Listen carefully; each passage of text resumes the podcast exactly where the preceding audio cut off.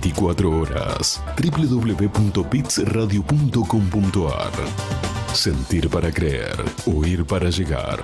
Bits es música. ¡Vamos arriba! A partir de este momento comienza La Voz del Trabajador. Saliendo tempranito pa' la sala hospitalaria. Con Ricardo Lobaglio, porque la única verdad es la realidad. Política, actualidad gremial y sindical, entrevistas exclusivas, lo que nadie te cuenta, nosotros te lo contamos. Por una patria libre, justa y soberana, la voz del trabajador.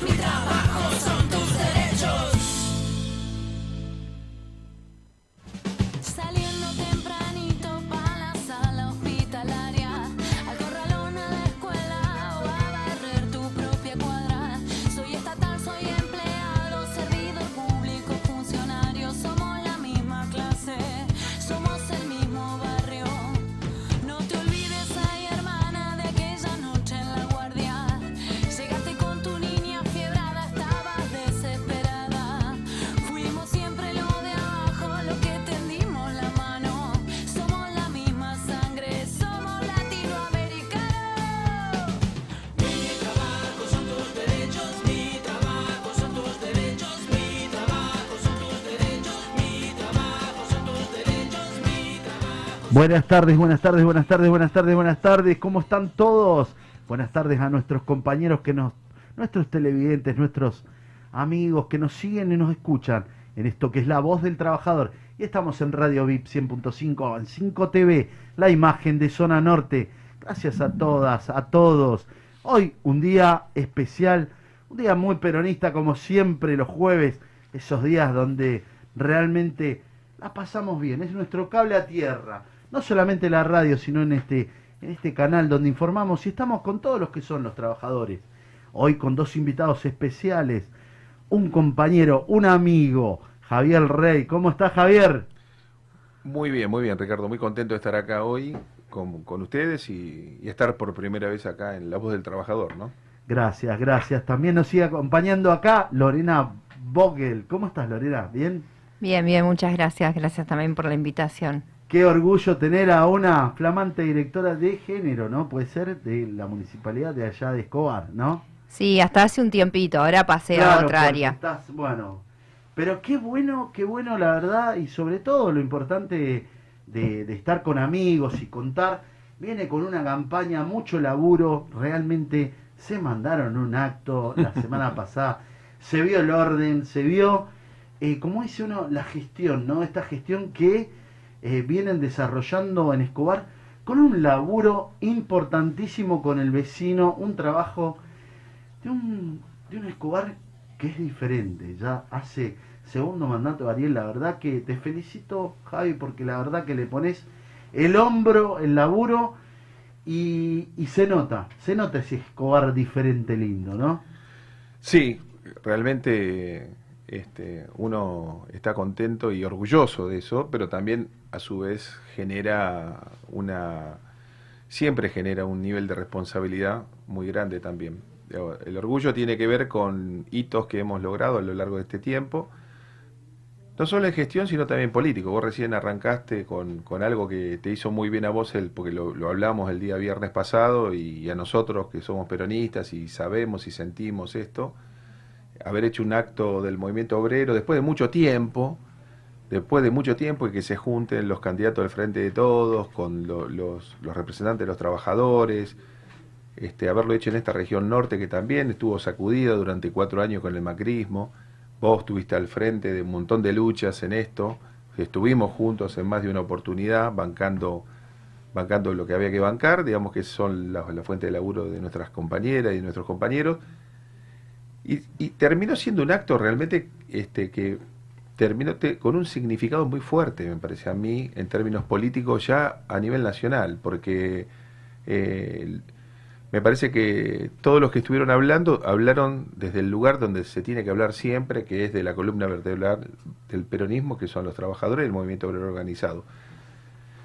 Esto vos sabés muy bien que nació como una iniciativa de los compañeros de los gremios de, allá de Escobar, que tienen base este, en Escobar y que se fue dando de esta manera y bueno, terminó tomando una dimensión que se nos escapó de la mano, de las manos, y eh, se transformó en lo que fue, digamos, que casi te diría es un acto, como si fuera un acto de cierre de una campaña provincial.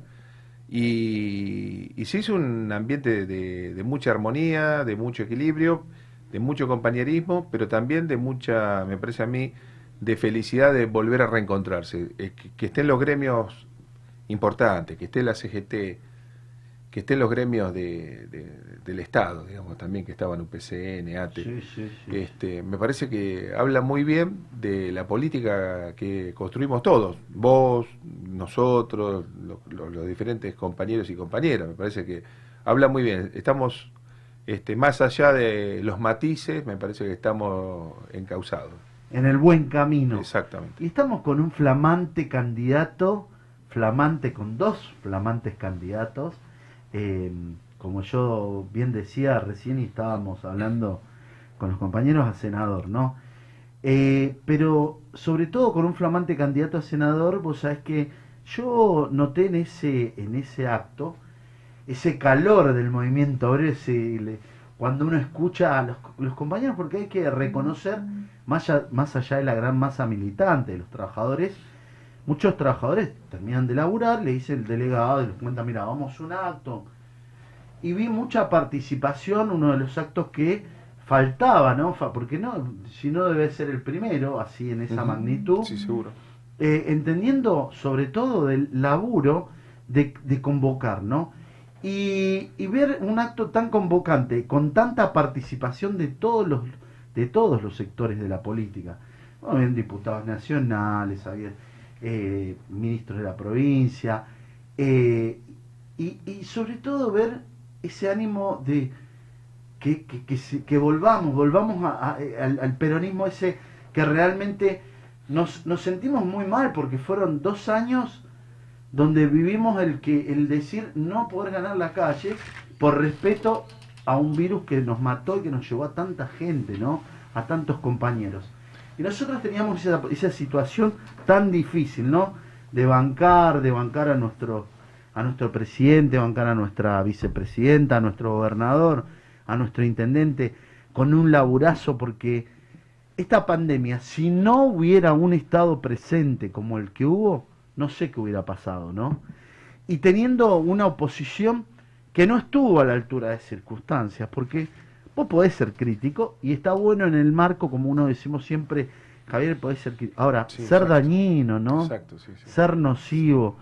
Es muy complicado, muy complicado. Yo no sé cómo, cómo lo ves, pero en este mano a mano. No, yo lo veo como lo ves vos. Me parece a mí que el juego de fondo que tienen los sectores poderosos de la Argentina, que son los que se resisten a perder situación, va siempre por el mismo lugar, que es eh, ir a atacar la política.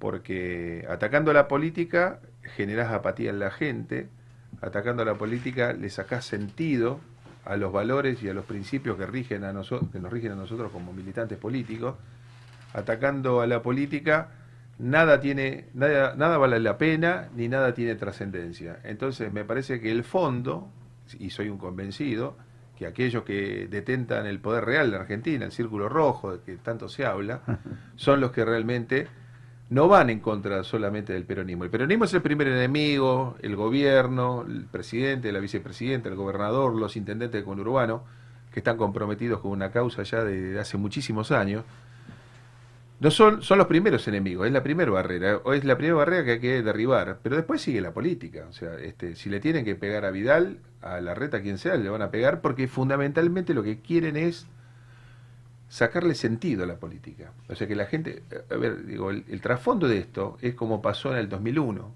digamos, tratar de aquellos que en el 2001, lo, cuando cae la, de la rúa por inoperancia, pero fundamentalmente eh, la reconstitución de eso que vos sabés y vos fuiste partícipe de- también de esto, porque sos un militante de mucho tiempo, la, reconstitución se, se hizo sobre la política y, y en contra de estos grupos de poder, en contra de estos grupos de poder que iban por la antipolítica. con el, con lo, digamos, en ese momento hasta la izquierda o la, la- la- la izquierda argentina se aliaba con estos sectores que ellos dicen combatir. Con- digo, que, ¿te acordás que decían, bueno, que las asambleas populares en, los- en los- en las plazas sean las que gobiernen? O sea, una cosa sin sentido cuando vos tenés estructuras históricas que han resistido la revolución libertadora, la dictadura Sí, militar del olvidate. 76. Imagínate que Total, este, total. sí, una caída de un gobierno inepto como el fue el de la Rúa, había que bancarle y se bancó, y se bancó. Entonces, finalmente, eh, estos sectores que fueron capaces de bombardear la Plaza de Mayo en el 55 con gente inocente, y son capaces, si, y si hicieron eso, y tuvieron en ese momento Fuerza Armada dispuesta a hacer eso, ¿por qué no van a estar dispuestos hoy a subvertir el orden y la democracia y las garantías constitucionales de cada uno de los ciudadanos y ciudadanas? Lo pueden hacer tranquilamente. De hecho, yo creo que están en ese camino. Y todos los días los medios masivos de comunicación, el grupo Clarín fundamentalmente, este, opera sobre con la antipolítica. ¿Entendés? Con ese discurso sin sentido. Cuando se hablaba de la posverdad, este, eh, ti- tenía que ver con eso. O sea, la posverdad es la puesta, digamos, sobre la mesa o sobre, sobre, sobre el debate público de cuestiones que no tienen que ver con lo que está pasando con la realidad. Y por hoy hay una, este, una suerte de fiscalización de la palabra. O sea, cada cosa que decimos nosotros está mirada, está mirada con, con una lupa. Por eso, vos fíjate que las lo que antes eran tonterías, ahora están este, eh, tomando una dimensión. Entonces, si Tolosa Paz dice que en el peronismo se la pasa bien, por, por- porque nos gusta pasarla bien, porque así, toda la vida fue así, este, uff, mirá lo que dicen. Sí, este, Alberto, bueno, Todo, todo. todo. Entonces, hay una fiscalización ahí de la palabra, del lenguaje. Y nos quieren poner en esa agenda. Entonces, la política no interpreta el lenguaje de la sociedad, esto es lo que dicen ellos, porque eh, representan lo peor de la sociedad, la basura de la sociedad. Entonces, lo que hay que hacer es subvertir el orden. Esta gente se tiene que ir toda, pero toda, ¿eh? Toda.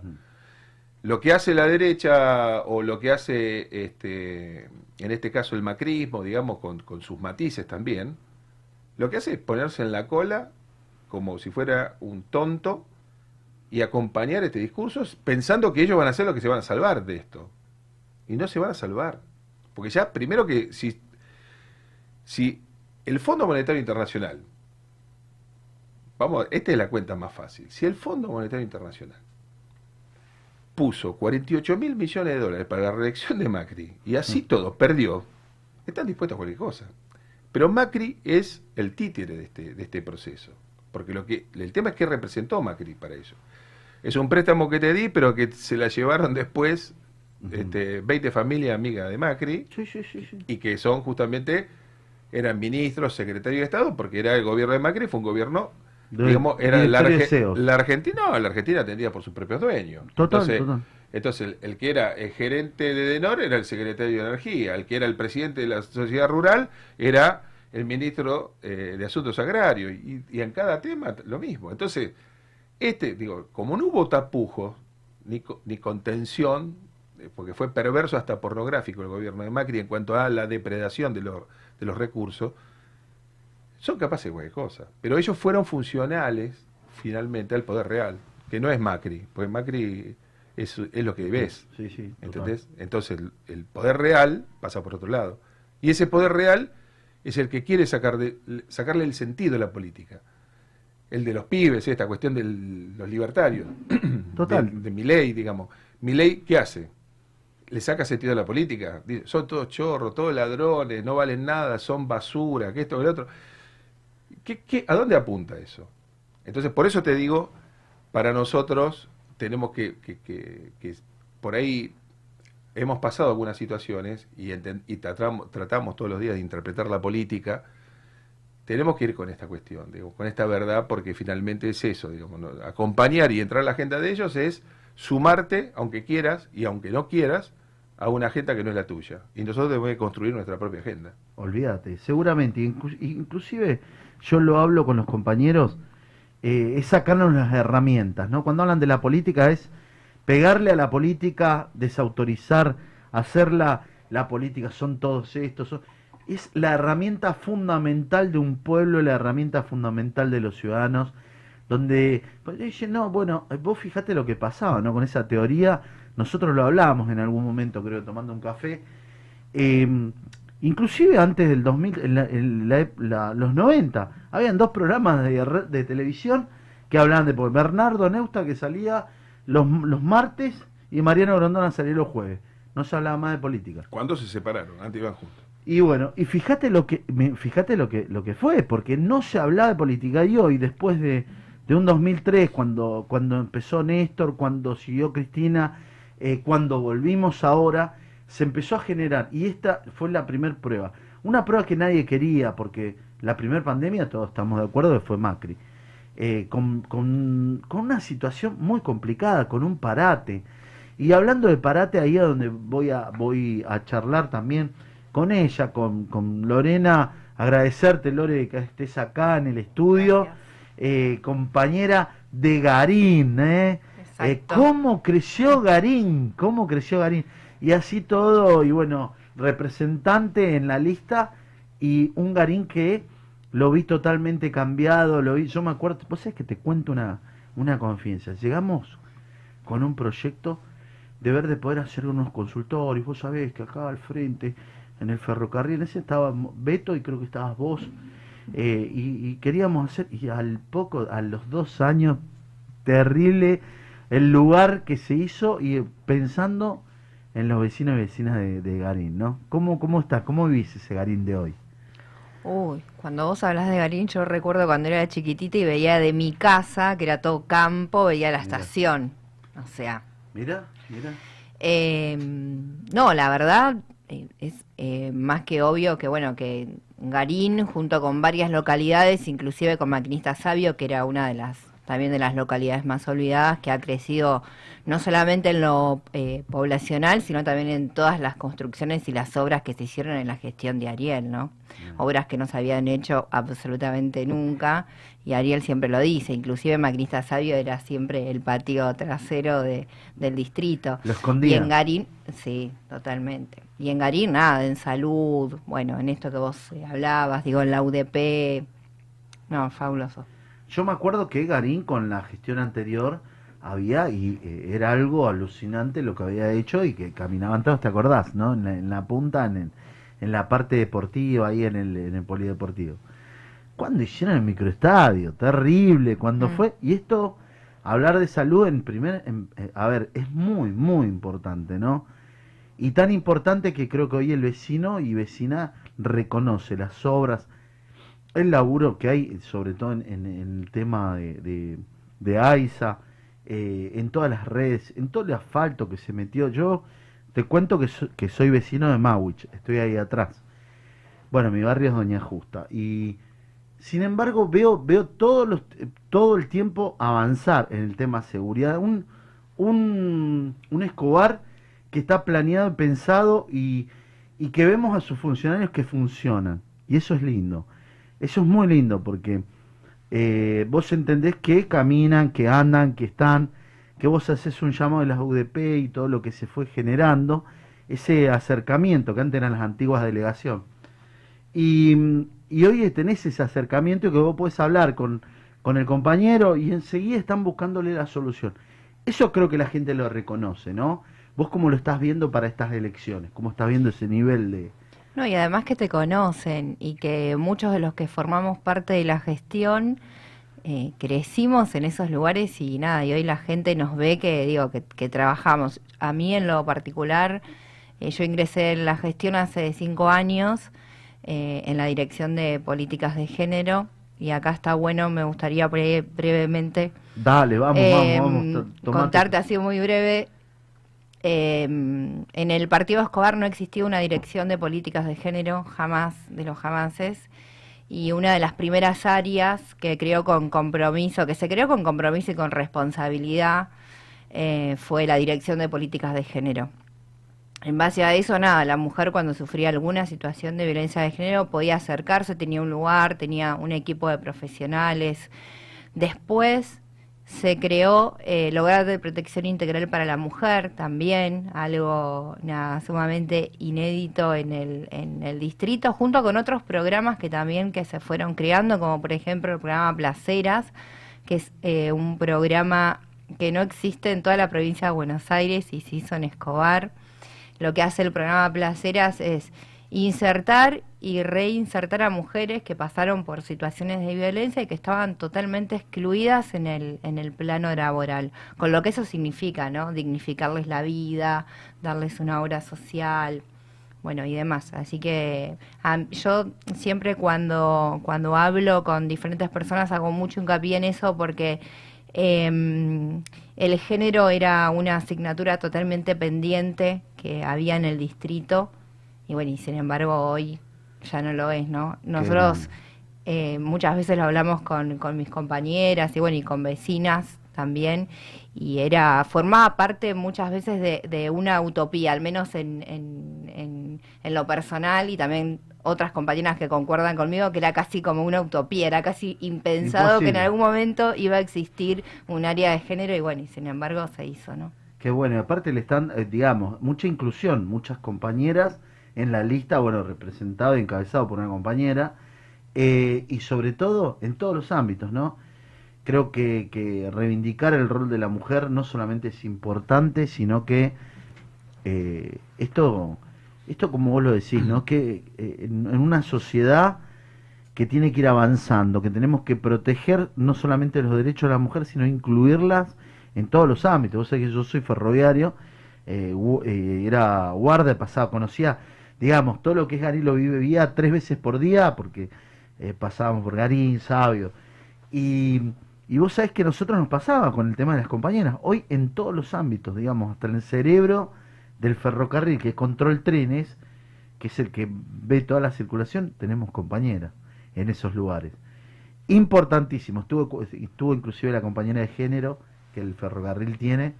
Nos estuvo visitando una compañera. Sí, acá. incluso la gestión de Ariel, desde el primer día, como dice Lore, incorporó masivamente compañeras a, a la, a la gestión y en lugares importantísimos. De hecho, la, más de la mitad hoy de la gestión de Ariel está conducida por compañeras.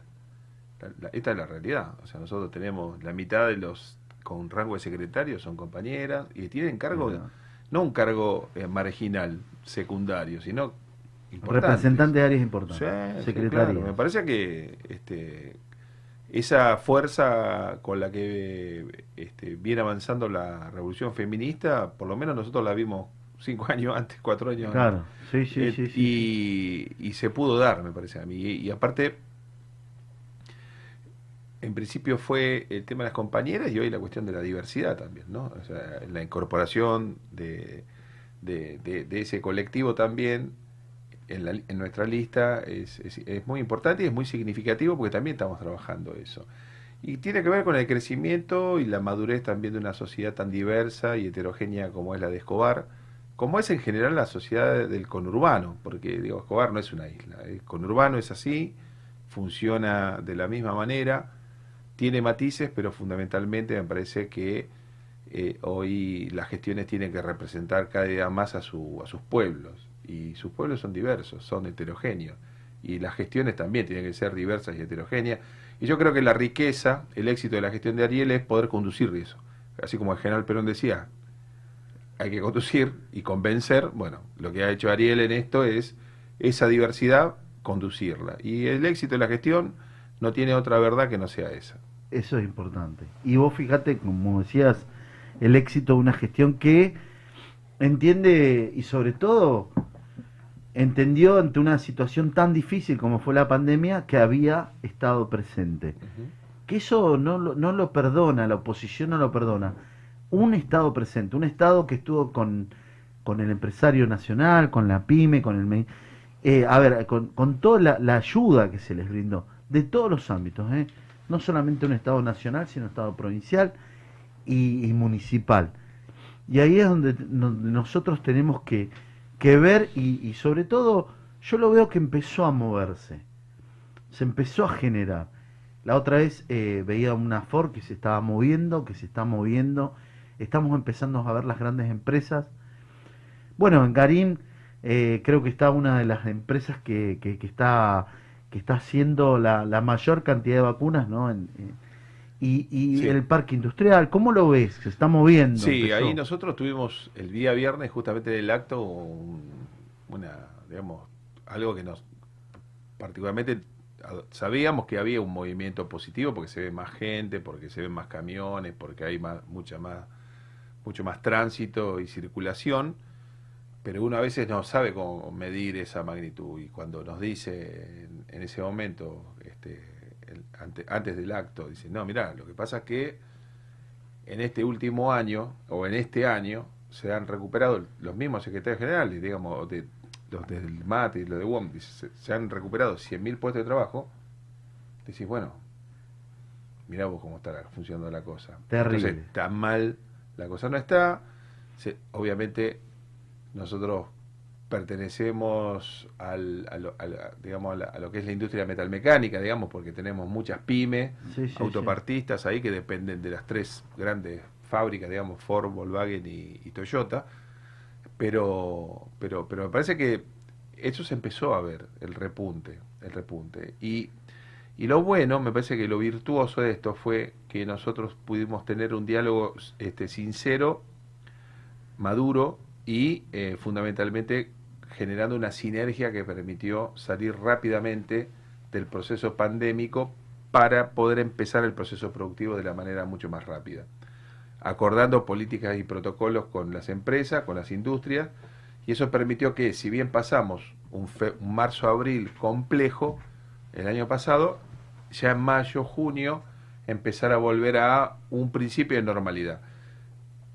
Y realmente eso a nosotros nos benefició hasta como municipio, porque la municipalidad, eh, el 75% de sus ingresos están representados por las industrias. O- y esas Sí, sí, sí. industrias, si no trabajan, nosotros no generan ingresos del municipio. Total, total. Y ahora empezó a notarse ese crecimiento. Vos sabés que cuando decimos un estado presente, no es un estado presente solamente con, eh, con el decir, bueno, mirá, eh, acá estamos por si necesitas un préstamo. No, generó sobre todo el repro, las ATP y Sí, todo claro. lo que se generó. Una fuerte, fuerte inversión. Y, y desde el Ministerio de Trabajo, a través de- del, del DNU de, de Alberto, en no dejar de despedir trabajadores.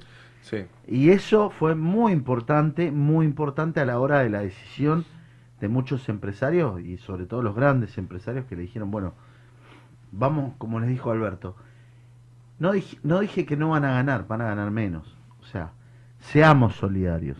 Y ese estado, ese estado presente estuvo y yo creo que hay algo que salió, que salió muy bien y que fue muy lindo experimentar, que fue sobre todo la solidaridad del pueblo, la solidaridad, bueno, no voy a decir más pueblo porque pueblo decíamos eh, de Garín, ahora es ciudad de Garín, ¿eh? el, el pueblo y, le- y la ciudad, esos, esos trabajadores que se juntaban, ¿no? esos vecinos, en un momento tan difícil, ¿no? Y decir, che, pones un poquito de arroz, pones un poquito de esto en alimentar, claro. en generar esa olla. Y yo te cuento algo que a mí me pasaba, que con la CGT empezamos a, a, a laburar, ¿viste? Mucho. Y empezamos con uno, dos, tres merenderos. Y tenía algo que era muy gratificante. Y me pasó mucho en Escobar, que iba un merendero y pasaba tres, cuatro semanas y me venía y me decía, vinieron de la municipalidad, no están. Algo muy lindo, ¿viste? Como dice, no te enojás porque. No, ¿qué me voy a enojar? Al contrario. Y hoy lo reconozco y lo digo acá, al aire, con un montón de gente. Eso es lindo, porque hay un Estado presente. Sí, no Hay una, eh, en el laburo social, en el trabajar, en caminar. Más de una vez nos dijeron, che, había que dar una mano para, para la- descargar los camiones, pibes. Vamos, no hay pro No, o sea, vayan, ayuden. Eso nos hace bien. Nos hace bien como, como ciudadanos y sobre todo con un Escobar que está creciendo. Y está creciendo, es terrible. Yo agradecido porque siempre fuiste una persona de diálogo desde tu lugar, eh, que siempre un funcionario que, que- que estuvo abierto al diálogo y sobre todo que- que estuvo, que estuvo trabajando mucho con el movimiento obrero. Por ahí, yo por ahí tengo mi autocrítica, mi pequeña autocrítica, por ahí no estuvimos a la altura de circunstancias. Por ahí necesitábamos más militancia, más, más compromiso. Pasa un poco por lo que es el trabajador en sí, ¿no? Eh, sus propias eh, situaciones, termina Y el trabajador nosotros estamos con esta lógica de que vos terminaste de trabajar y muchos vamos a la casa y seguirán alguna alguna novela en Netflix, algún programa, alguna alguna serie, pero tiene que participar, Indudablemente, sí. tiene que colaborar. ¿Te acuerdas lo que nosotros vivíamos? Bueno, Sí, de allá de Merlo y, y lo que era la básica, ¿no? Lo que era ir y, y entender y decir, bueno, y esos lugares son importantes. Desde un peronismo que creció en Escobar, que se le, que se le dio mucha importancia, yo vi que en ninguno de los sectores fue excluido. Y eso, el único sector que por ahí la tiene que ver y tiene que participar, che, no es una vez cada cuatro años, es siempre, es venir a acompañar. No importa si estás o no estás, porque vos realmente, el movimiento obrero, gracias a Dios, la gran mayoría tiene su trabajo, tiene su... Pero es bueno participar, es bueno ir y opinar, y es bueno ir y decirles, muchachos, acá estamos. Y este es el momento para venir y bancar los trapos.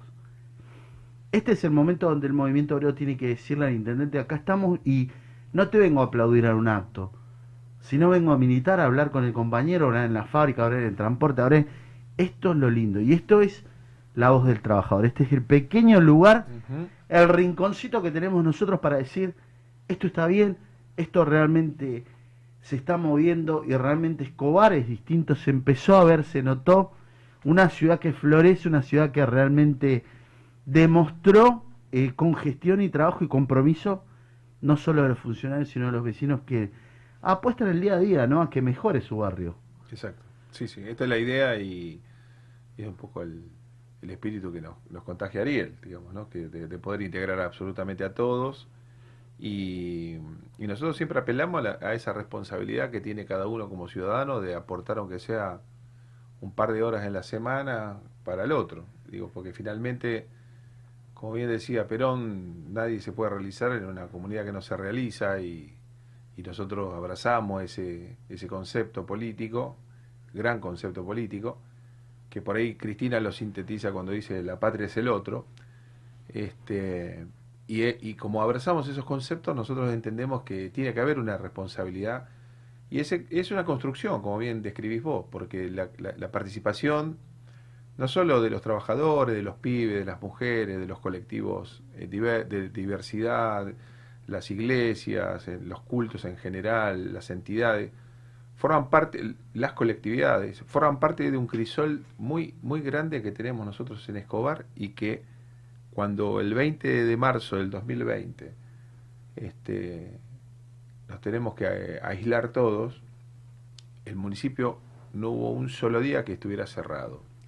Siguió trabajando y lo que nos pidió sí Ariel es que no perdamos el contacto. Dos cosas nos dijo. Me acuerdo yo de esa reunión porque dice, lo único que les pido a todos en una reunión de gabinete es que sigan teniendo el oído puesto en la gente, en la comunidad, en las entidades, en las instituciones y que tengamos la mano tendida para ayudar, porque lo que se venía no se sabía que venía.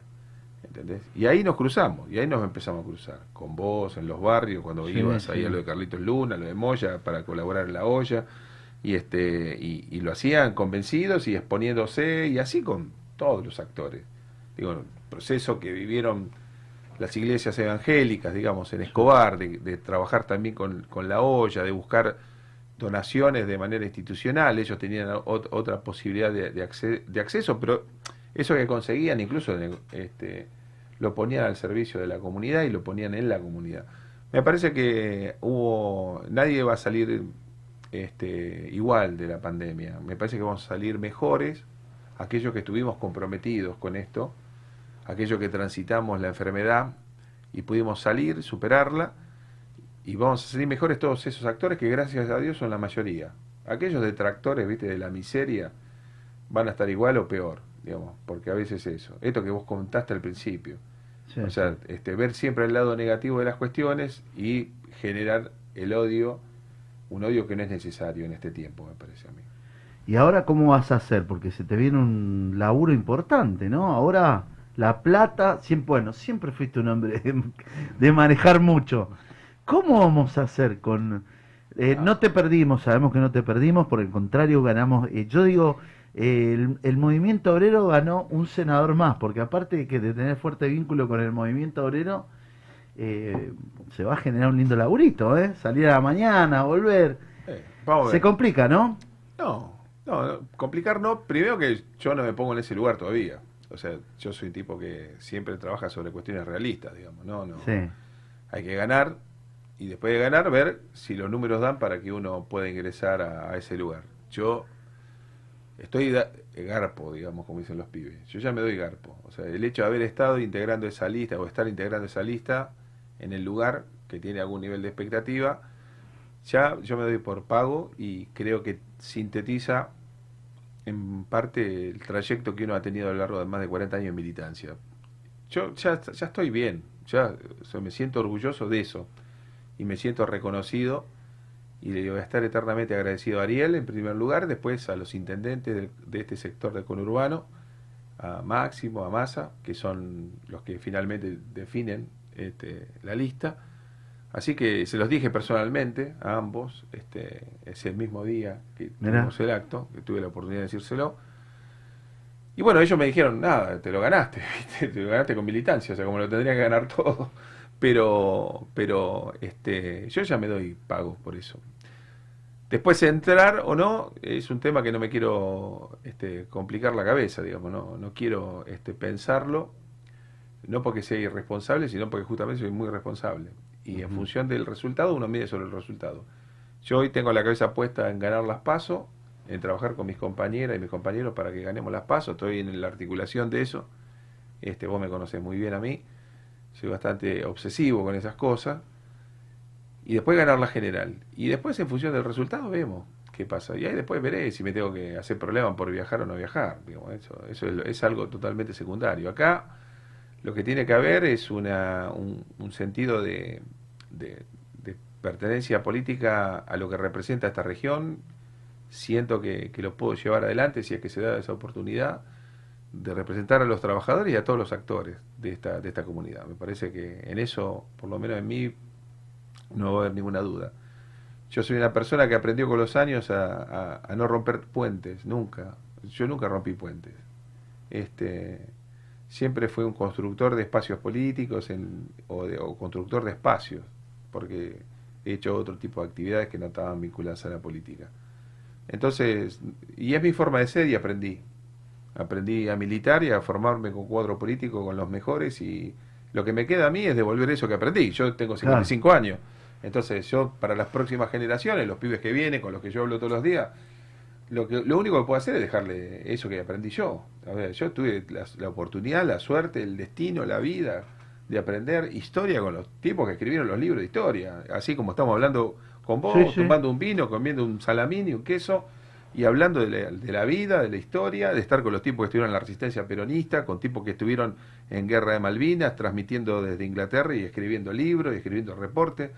O sea, con tipos que estuvieron eh, este, en, en el exilio con el general Perón, con tipos viejos, la vieja guardia de la resistencia peronista, la- compañeros que estuvieron detenidos y desaparecidos y, y estuvieron, este, bueno, con todo, todo ese bagaje de cosas. Este, que, que- Vas aprendiendo, vas que son esos escuchando. 40, que ese trayecto de 40 años de militancia.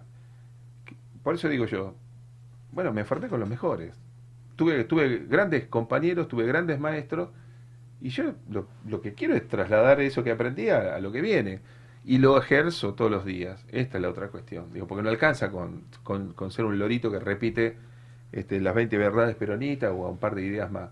Yo lo ejerzo, digamos, con la acción. O sea, en ese sentido yo no, no, no, no ando con vueltas, soy muy transparente, no tengo doble cara, este, las cosas las digo y si no gustan, y bueno, puede ser que no gusten y pido disculpas, pero, pero yo soy un tipo en ese sentido que, que habla con mucha franqueza, pero siempre con un, un- un- en, un sentido de construcción colectiva, ¿entendés? En un sentido de, de- de participación. Yo cuando terminó el acto del viernes me sentí muy orgulloso, porque la verdad que sintetiza este, lo que yo creo de la política es, es eso. Para mí el peronismo es eso, lo que pasó el viernes. Eso es peronismo puro, en estado puro. Que y hacía rato que el no peronismo no estaba en estado puro. Todos me decían lo mismo, mira lo que es esto, mira lo que es esto, mira lo que es esto. Cuando entraron ustedes como columna del CGT, cuando entró la UOM, cuando entró Mata, cuando entraron los movimientos sociales, cuando entró el movimiento Evita, cuando entraron las diferentes agrupaciones en nuestros espacios, eso es peronismo estado puro. Yo abrazo esa causa y es lo que a mí me motiva a seguir militando. ¿Entendés? Entonces, indudablemente eh, este, es el medio en el cual me muevo. Aprendí, como te dije antes, de los mejores y yo lo que me queda es trasladar eso y hacerlo en el tiempo que uno tenga una función. Total, total. Y a base, bueno, uno, eh, claro, te ven una lista y es la pregunta de todo, che, ¿qué va a hacer Javier? ¿Qué va a hacer? Bueno, eh, nosotros, yo ya te veo, o sea, eh, está bien, hay que remarla, hay que laburar, hay que mostrar, hay que golpear, hay que trabajar con, con nuestros compañeros, charlar, ¿no? Vos lo ves adentro, ¿no? ¿Cómo lo ves, compañera?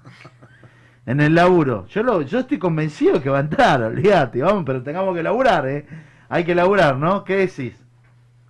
Sí, yo también, pero Hay que laburar, hay que laburar. No, es verdad, uno por ahí, bueno, es un poco el, el espíritu de, de nuestros de nuestros compas y sobre todo, como vos lo dijiste, nos debíamos eso, era el- esa caricia de- del trabajo y, y de mucha, mucho, muchas situaciones tristes, ¿no? Eh, y esto tiene que ver con el reconocimiento a, a- a los compañeros que estuvieron en la pandemia, que fue una guerra total. Vos sabés, Javi, que cuando sale la pandemia, a mí un montón de compañeros me llamaron y me dijeron, Ricardo, ¿qué hacemos? Y quédate en casa. Y algunos más corajudos me decían, y yo no me puedo quedar en mi casa, tenemos que enfrentar esto. Y así fue que empezamos y conseguimos las costureras solidarias. Primero lo que conseguimos fue la materia prima, porque no, no teníamos estos barbijos Claro. que se llevaban de China. ¿eh? Lo primero que conseguimos fue la materia prima. Segundo, las costureras solidarias. Y tercero, decir cómo combatir, porque era un, era un combate contra un virus. Entonces se armaron los equipos sanitizadores. Y ahí es donde íbamos a sanitizar, donde íbamos a la iglesia, a, los PAMI, a los ANSES, a todos los lugares públicos donde teníamos que tener mucho cuidado. Pero lo primero que conseguimos fue compañeras que se pusieron a laburar haciendo barbijos. 20.000 barbijos pudimos hacerlos. eh, por supuesto que, bueno, teníamos los que empaquetaban, los que embolsaban. Y vos sabés que fue un trabajo muy lindo, porque empezamos a conectar, empecé a entender. Nosotros siempre hablamos de lo territorial. Claro. Y era el territorio. Yo decía, no, territorial, ¿por- ¿por qué yo tengo que hablar de lo territorial si nosotros vivimos en el, en el territorio? Los trabajadores viven en el territorio, los trabajadores viven en el barrio, pero entendimos lo que era el visitar el, el, el- sí, el barrio, el pasillo, pues nos criticaron. Yo primero, con el primero que, que, que, que salí, entré en este medio porque no tenía ni idea de agarrar un micrófono y, y por ahí, bueno, eh, fue con el S. Guazorra, que le mando un saludo, siempre ese un amigo. Y el S me dice, mira, yo te voy a dar un empujón, Ricardo, te voy a dar un empujón, vos sabés que yo soy muy especial, y, eh, mi manera de ser y mi manera de pensamiento, vamos para adelante, ese, y empezamos a, cu- a cubrir. Lo primero que cubrimos fue Vicente López, fuimos a San Isidro, vos sabés que en un momento yo, eh, pero ustedes lo único que van a sanitizar los lugares los chetos. Me, toqué, me mojaron la oreja, ¿viste? Y digo, bueno, no, pará, pará, pará, ¿cómo es? Vamos a Villa Garrote, entramos en Garrote, entramos. Después empezamos a entrar en todos lados, en los barrios, y empezaron lo del tema de la olla popular y un compañero, y realmente por eso le mando mucho saludo a muchos compañeros, muchos gremios que dieron una mano. Y ahí empezó la ollita, una ollita acá, otra ollita allá, y a implementar y a conseguir, y bueno, y tuve la grandeza y la gracia de conseguir también, de articular con los compañeros los psicólogos sociales. Es importantísimo eso. Ellos hablaban, y vos sabés que me contaban, Ricardo, no sabes la, no hay peor cosa, no hay peor enfermedad de una sociedad que es la tristeza. Totalmente. Y estuvimos muy tristes. Claro. Perdimos compañeros muy tristes. Y yo me, me, me quiebro porque perdí muchos compañeros. Sí, claro. Muchos compañeros. Muchos compañeros que te puedo asegurar que triste, ¿no? Porque ni siquiera los pudimos despedir. Sí, fue un momento complejo para todos, me parece a mí. Este, muy complejo, lo sigue siendo también, porque todos los días hay miles de, de infectados y... Pero tenemos ahí- la esperanza, ¿no? Pero sí, sí, sí, claro. El final uno lo tiene ahí medio cerquita. Eh, Yo siempre digo, este, el horizonte lo tenemos próximo. Vamos camino a eso. Tuviste jodido, Yo- ¿no? Me dijeron. sí, Gracias a Dios la pasaste. Sí, sí, sí. La pasé mal, la pas- tuve en- ahí, ahí, tocando. Te dijo cer- no, tenés que seguir militando. Eh, ¿viste? ¡Sos peronista! Le esperaba una sorpresa. era. claro, eh. Así que este, pero bueno, ahí estuve, estuve cerquita, tuve ocho días en terapia intensiva, jodido, pero, pero bueno, pude salir, realmente este, pero bueno, creo que un poco el- Ariel también estuvo Sí, complicado, Ariel, ¿no? Sí, sí, sí, es muy copión, ¿viste? Es copión mucho. Ah. no, no, sí, él también se la agarró. Mira, y yo creo que tiene que ver con un poco la cepa esta de Manaus, que es muy, fue muy, muy dura. Este, estuve incluso, el año pasado estuve mucho más expuesto en términos de, de esto que describís Sí, vos sí, que, sí, que este. No porque en No este lo haya hecho, pero uno estuvo expuesto en situaciones, qué sé yo, pasé tantas situaciones, pero... eh, y esta tampoco sé dónde me contagié. No, no, no, no tengo claro. O, o nos contagiamos, digamos, porque también ella se contagió. Este, y, y bueno, el tránsito fue, fue un tránsito como, como muchos, digamos. Este, no la pasamos bien al principio, pero bueno, pudimos salir, digamos, uno pudo salir. Y lo hice en el hospital también, en NSK, digamos, ahí. Este, Ah, elegí ese lugar, yo elegí ese lugar porque me parecía que no podía estar en mejor lugar y en mejores manos que con los propios compañeros y compañeras que trabajan ahí.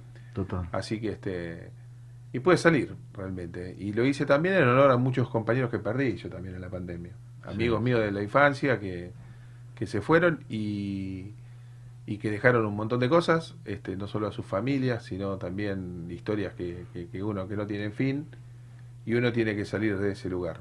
Este, yo creo que incluso el espíritu de muchos de ellos me ayudaron a transitar esos ocho días y, y este tener me- medianamente en claro que yo iba a salir de ahí bien. Eh, esto que lo- me propuse en mismo momento que me, internan este eh, me, lo planteé que salía curado y sano de ahí que fue lo que pasó. Ah, y no era una expresión de voluntad porque puse todo para, para que sea así. Este y en esos momentos lo- el 50% más allá de la cuestión de las prácticas médicas y la medicina y lo que te intervengan el 50% es cabeza. Si no tenés la cabeza para transitar ese momento es difícil. Y a veces la gente eh, en ese trayecto se rinde. Este, y, eso le pasó a muchos amigos míos que murieron en ese momento. Pasaron lo mismo que pasé yo y por ahí no tuvieron la cabeza de, de la frialdad de dejar lo emocional de lado y plantarse desde un lugar donde puedan este, sentir que podían mejorar todos los días un poquito más. No, es eso, es el aprendizaje este, y las ganas de, de volver a, a- la vida que queremos, fundamentalmente, Sí, a y, a, y a lo que nos gusta hacer, que es esta cuestión que uno ha abrazado hace muchos años, que es militar por una sociedad mucho mejor. Qué bueno, qué bueno. Y ya para ir terminando, agradecerles a todos los compañeros que nos están mirando, que nos están viendo. Agradecerte, Lorena, la verdad que importante tu visita y también, sobre todo, la mirada de, ese, de ese garín que queremos todos, esas, de ese Escobar. Eh, es difícil, es difícil, eh, lo hablábamos, eh, es difícil despedir a los compañeros, pero lo importante de todo es que hay esperanza. Y cuando hablan de la vacuna, con el laburo, eso realmente te pone, te pone bien. Se está vacunando mucho, se está laburando mucho. Es el Escobar que queremos todos.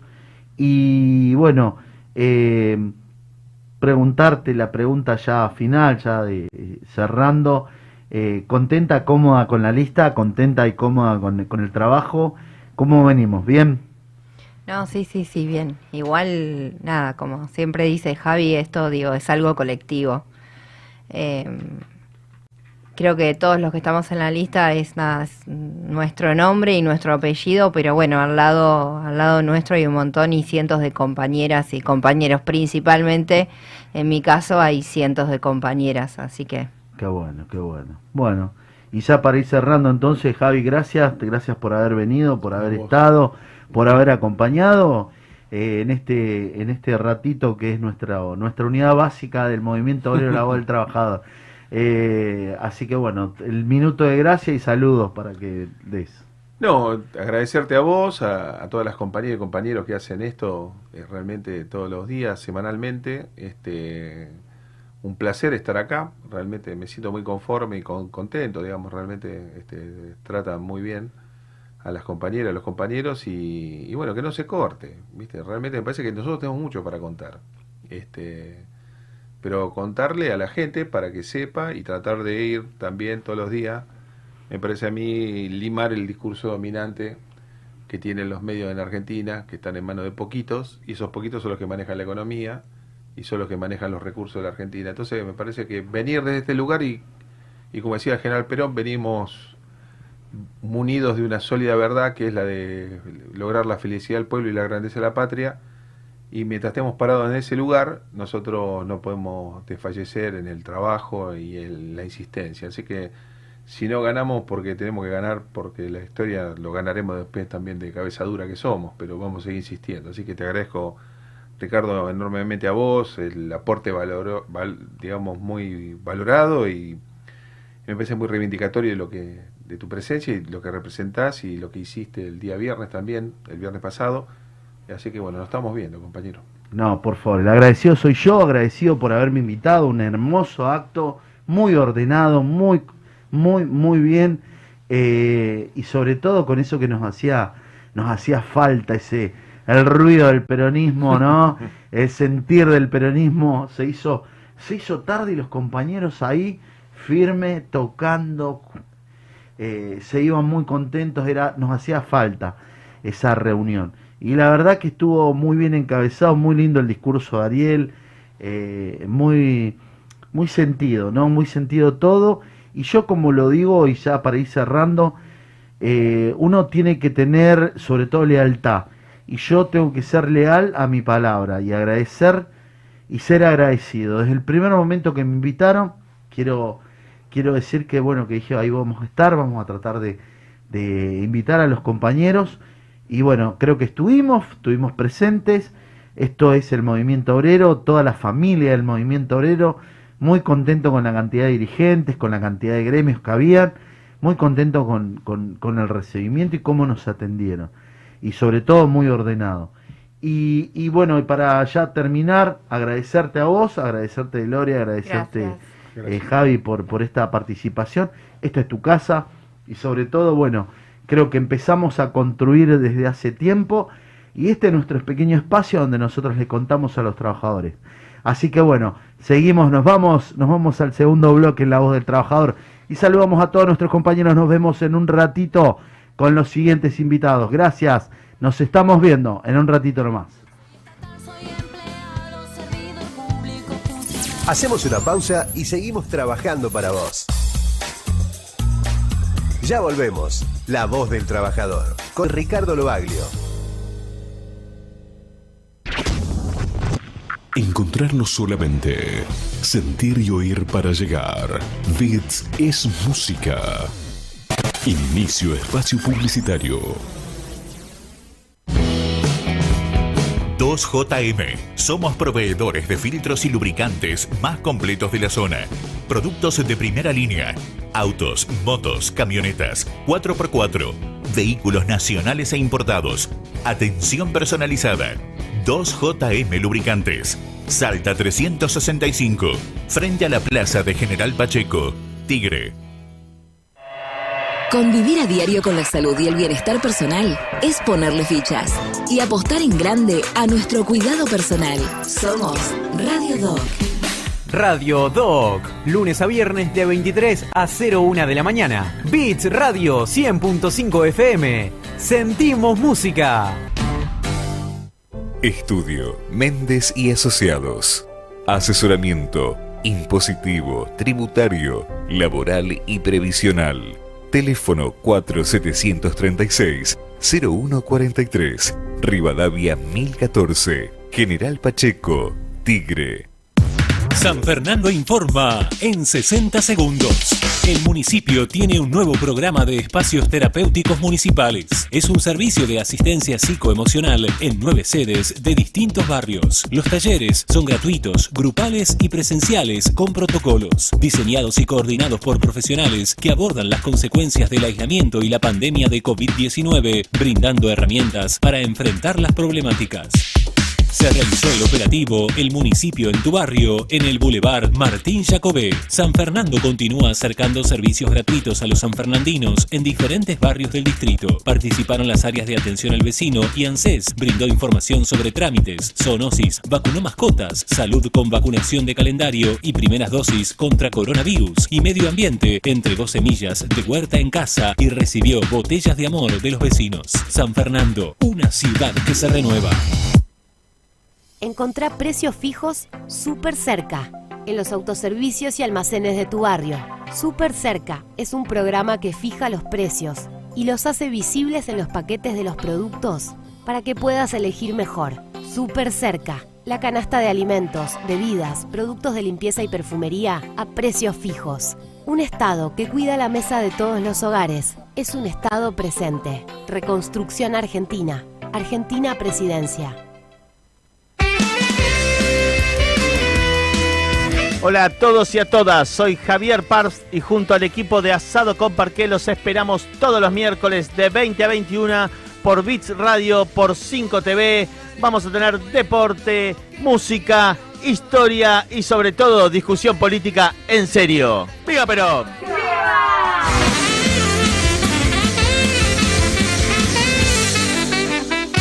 Perón cumple y la carne dignifica. Un brillante futuro te espera. Estudia Mecánica Dental. Instituto San José. Carreras cortas y lucrativas. Abierta la inscripción. Teléfono 4749-0814. Avenida Cazón 22. Tigre. Instituto San José. Todos los martes de 16 a 18 horas no te podés perder antes de lo previsto. Dos horas con música, actualidad, entrevistas, opinión y mucho más. Conducen Laura Ortega y Pedro sin Instagram. Dale, sumate a nuestra propuesta, que a vos te esperamos incluso antes de lo previsto. Martes de 16 a 18 horas por la Beats 100.5 FM. Sentimos música. Informa, resumen de noticias. Más de mil familias de Benavides y General Pacheco accederán al servicio de gas natural. El intendente Julio Zamora supervisó los trabajos de conexión en ambas localidades realizados con inversión municipal. En el barrio El Claro se efectuaron 600 metros de obra y próximamente se continuará con otros 300 metros para completar toda la zona. En tanto, en Las Tunas se extendieron sobre 300 metros lineales de la calle Alcina. Julio Zamora destacó la pavimentación de la totalidad de las calles del barrio Quintas de Benavides. El jefe comunal de Tigre monitoreó las últimas calles donde se realizaron los trabajos con inversión municipal, México, Uruguay, Perna y Roca. De esta forma, todas las vías de la zona estarán asfaltadas. Hospital de General Pacheco, el municipio de Tigre y la provincia de Buenos Aires refaccionan las áreas afectadas por el incendio. El intendente Julio Zamora junto a autoridades bonaerenses supervisaron el avance de las obras de infraestructura que en una primera etapa buscan reconstruir las áreas de terapia intensiva, neonatología y guardia para una óptima atención de la comunidad. Programa para verte mejor. El municipio entregó nuevos anteojos en escuelas de Tigre. El intendente Julio Zamora y la concejala Gisela Zamora participaron de las entregas en las escuelas primaria número 1 y número 3 y la escuela especial número 506. A la fecha, más de 15.000 vecinos recibieron lentes gracias a la iniciativa del gobierno local. En una jornada vibrante se vivió la gran final del Tigre Rap en Benavides. El rapero Anubix fue el ganador del certamen realizado por el municipio en la Plaza San Martín. Además, grafiteros locales participaron de la producción de distintos murales en el marco del programa Huella Urbana para promover la cultura y el arte de la juventud local. Tigre, municipio. Sonidos que activan. Canciones que te recuerdan buenos momentos. Y los que te marcarán el presente en un futuro. De lunes a viernes, de 14 a 17 y de 20 a 23 horas. Los primeros 30 por Beats 100.5 FM. Conduce Cecilia Moro. Primeros 30. Simplemente hits. Fin. Espacio publicitario. Bits Radio. Noticias. Estamos recorriendo para contarle a los vecinos lo que hicimos, lo que estamos haciendo y lo que vamos a hacer. Estamos contentos, es una, una linda campaña. Hemos trabajado muchísimo, estamos saliendo, estamos saliendo a reencontrarnos, estamos saliendo a la vida que queremos, a volver a los espacios de encuentro. Eh, que creo que va a ser una muy linda primavera, que vienen dos años muy buenos para la Argentina y el Frente de Todos está trabajando para eso. Tenemos más de 70 obras en ejecución, eh, que es un dato muy importante porque a la vez estas obras son eh, impuestos que se devuelven al pueblo de San Fernando, no solo por el pago de las tasas, sino también eh, con la ayuda de estar alineados con el gobierno provincial y nacional. Los impuestos tanto provinciales como nacionales vuelven a San Fernando con grandes obras como el túnel Sobremonte, como el parque inaugurado Miguel Cané y así infinidad de obras. Es hermoso, más seguridad que antes y también las postas de cámara, las palmeritas, todas las cosas, un espectáculo. El hospital también. Desde que yo vivo acá, demasiado grande el cambio. Está muy bien las propuestas y bueno, todo el adelanto que se ha visto con el intendente en estos años, no solo que lo digo yo, lo dicen varios, ¿no es cierto? No, no hay punto de comparación. Años luz. Todo la verdad que avanzó en su conjunto. Está hermoso. Me parece bárbaro porque se va renovando con la juventud y me parece una piba que tiene empuje. Tiene mucho empuje. Se ha hecho un trabajo titánico este año porque no solo se ha dejado de brindar servicio a los vecinos, sino que hemos continuado con la obra pública y hemos redoblado el esfuerzo con todo el sistema de salud en pandemia, hemos agregado respiradores, hemos puesto los puestos para isopar, hemos sanitizado los lugares, acompañamos a nuestros vecinos cuando tuvieron que hacer el aislamiento. Fue un esfuerzo muy grande eh, de todos los sanfernandinos y trabajamos muy bien, estamos orgullosos de, de cómo estamos llegando a esta altura del año. Le pedimos a los vecinos que nos acompañen, que sigamos renovando, que sigamos cuidando San Fernando. Bits Radio. Noticias.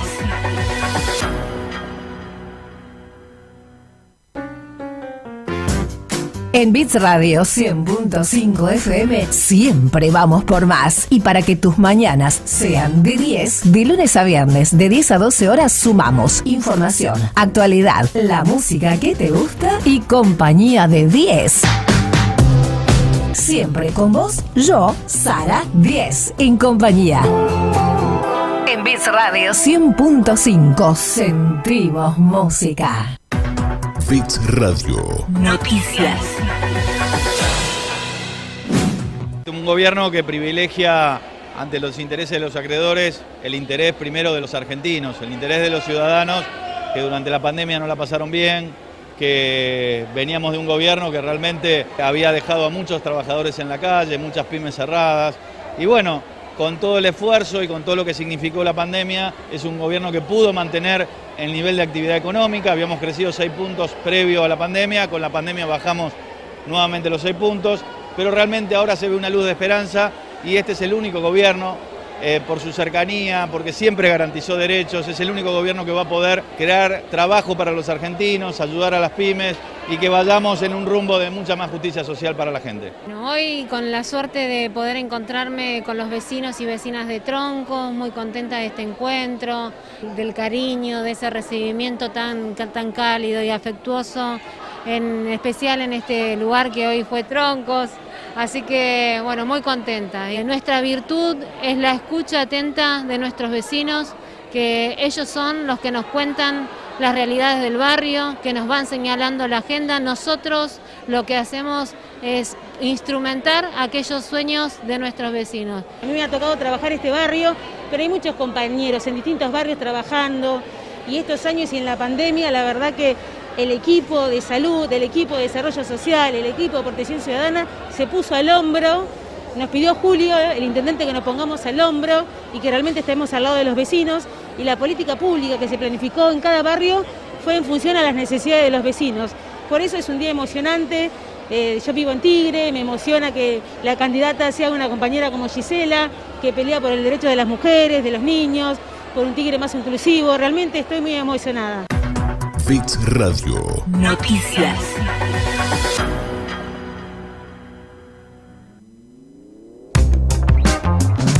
En Radio Bits Estamos conectados. Comunicate al teléfono 4740-6977 o envíanos un WhatsApp al 11 2780 3714. Beat es música.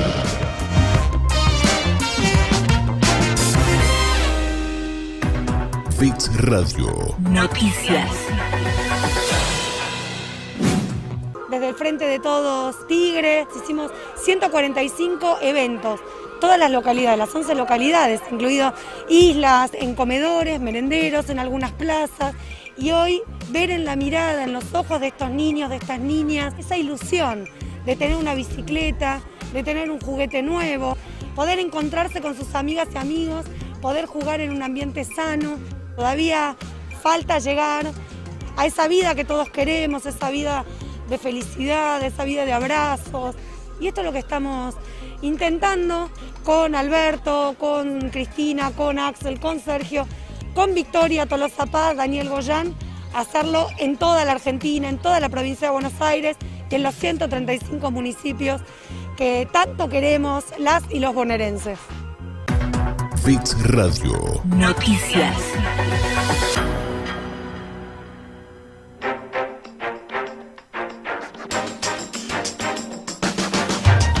Estamos en todos lados. Sumate a nuestras redes. Encontranos en Facebook, Twitter o Instagram como Beat es Música y forma parte de la comunidad Beat.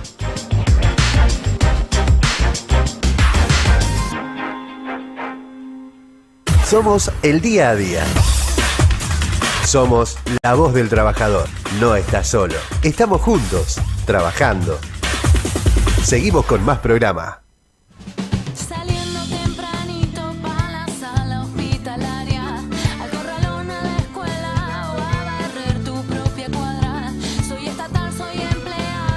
Y seguimos, seguimos, seguimos acá al aire, seguimos en la voz del trabajador. Estamos para vos y con vos. Estamos sobre todo con un programa importantísimo. Hoy nos visita acá un gran compañero, un gran compañero, Eduardo Figuer, le dicen todos, Romita, un gran dirigente de camionero y que tiene una historia en su recorrido. ¿Cómo estás, Romita? ¿Qué tal? Buenas tardes. Este, gracias por la invitación.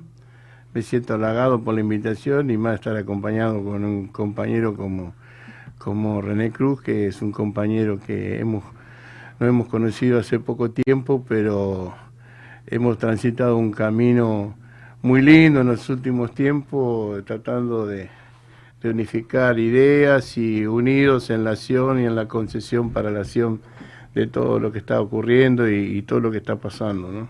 Qué grande, qué grande. Sí, por eso estamos con un amigo de la casa que siempre nos acompaña, René Cruz, representante del 21F de la zona norte. ¿Cómo estás, René? Bien, bien, también agradecido siempre eh, con las puertas abiertas, este, hablando con los compañeros, con los militantes, con los trabajadores. Así que muy agradecido, estimado. El agradecido, eternamente agradecido soy yo. Contarles a los compañeros que, que hoy tengo dos, dos grandes dirigentes que transitaron, transitaron muchas luchas, mucho trabajo. Y yo venía, venía contando bien la historia de, de, Eduardo Filger, que, que aparte de, de ser un dirigente de camioneros, él fue un dirigente gremial, un gran dirigente que su recorrido empezó allá en las grandes luchas de Ford, fue un dirigente de Mata, acá en Ford, con sobre todo en los momentos más difíciles. Por eso lo tenía pendiente, hablaba y contaba, y le decía, che, ¿cuándo lo vamos a tener a Romita? ¿Cuándo? Mucho laburo tiene el compañero, aparte de, de bueno, su, su quehacer de todos los días en lo que es camionero. Él tiene una historia muy grata, muy linda de lucha, ¿no? Sobre todo, y es importante esto del reconocimiento a un gran dirigente de camioneros y sobre todo en vivo, acá en el piso, conocer nuestro pequeño y humilde programa que llega a muchos trabajadores, ¿no, Romy? Así que, bueno, eh, preguntarte, empezando como, ¿qué historia, no? La de Ford, ¿qué lucha, no? La tuya. Bueno, este, Figueroa mi apellido. Y bueno, yo soy un compañero más en el sindicato de camioneros que goza de un privilegio de estar este, muy cerca de la conducción, de quienes conduce el gremio, como el compañero Hugo Antonio Moyano, Pablo Moyano. Y sí, lo de Ford, este, mirá, yo ingresé en la fábrica el 11 de noviembre de 1974. De ahí este, el país se debatía en, en grandes cosas, este, la llegada del general, el gobierno del general Perón y defender la idea de, después de tantos años de proscripción del peronismo, este, bueno, se hizo muy duro en los sectores dominantes de, la Argentina, este, siempre poniendo palo en la rueda para que el trabajador argentino no se pudiera desarrollar este, eh, como persona, en lo social, en lo moral y en lo económico. Siempre tuvimos estos pequeños grupos que concentran todo el poder en la Argentina, que siempre perturbaban el accionar de los trabajadores y de la sociedad en su conjunto, hablemos de los que más, de los más necesitados, ¿no? Y en aquel momento, bueno, este, yo tenía 21 años y empecé a, trabajar este, juntamente porque lo mío es como yo le digo a mucha, a mucha gente, fundamentalmente a, a mis nietos, ¿no? que es como que Dios me puso en este mundo para que transitara el campo sindical, porque a los 18 años yo trabajaba en un establecimiento aserradero acá en Tigre, este, muy famoso, en la Luis Pereira y Las Vías, que se llamaba La Plantadora. Ahí nosotros eh, hacíamos los cajones para la empresa de agua gaseosa, se puede nombrar, ¿no? Pero es la, multinacional.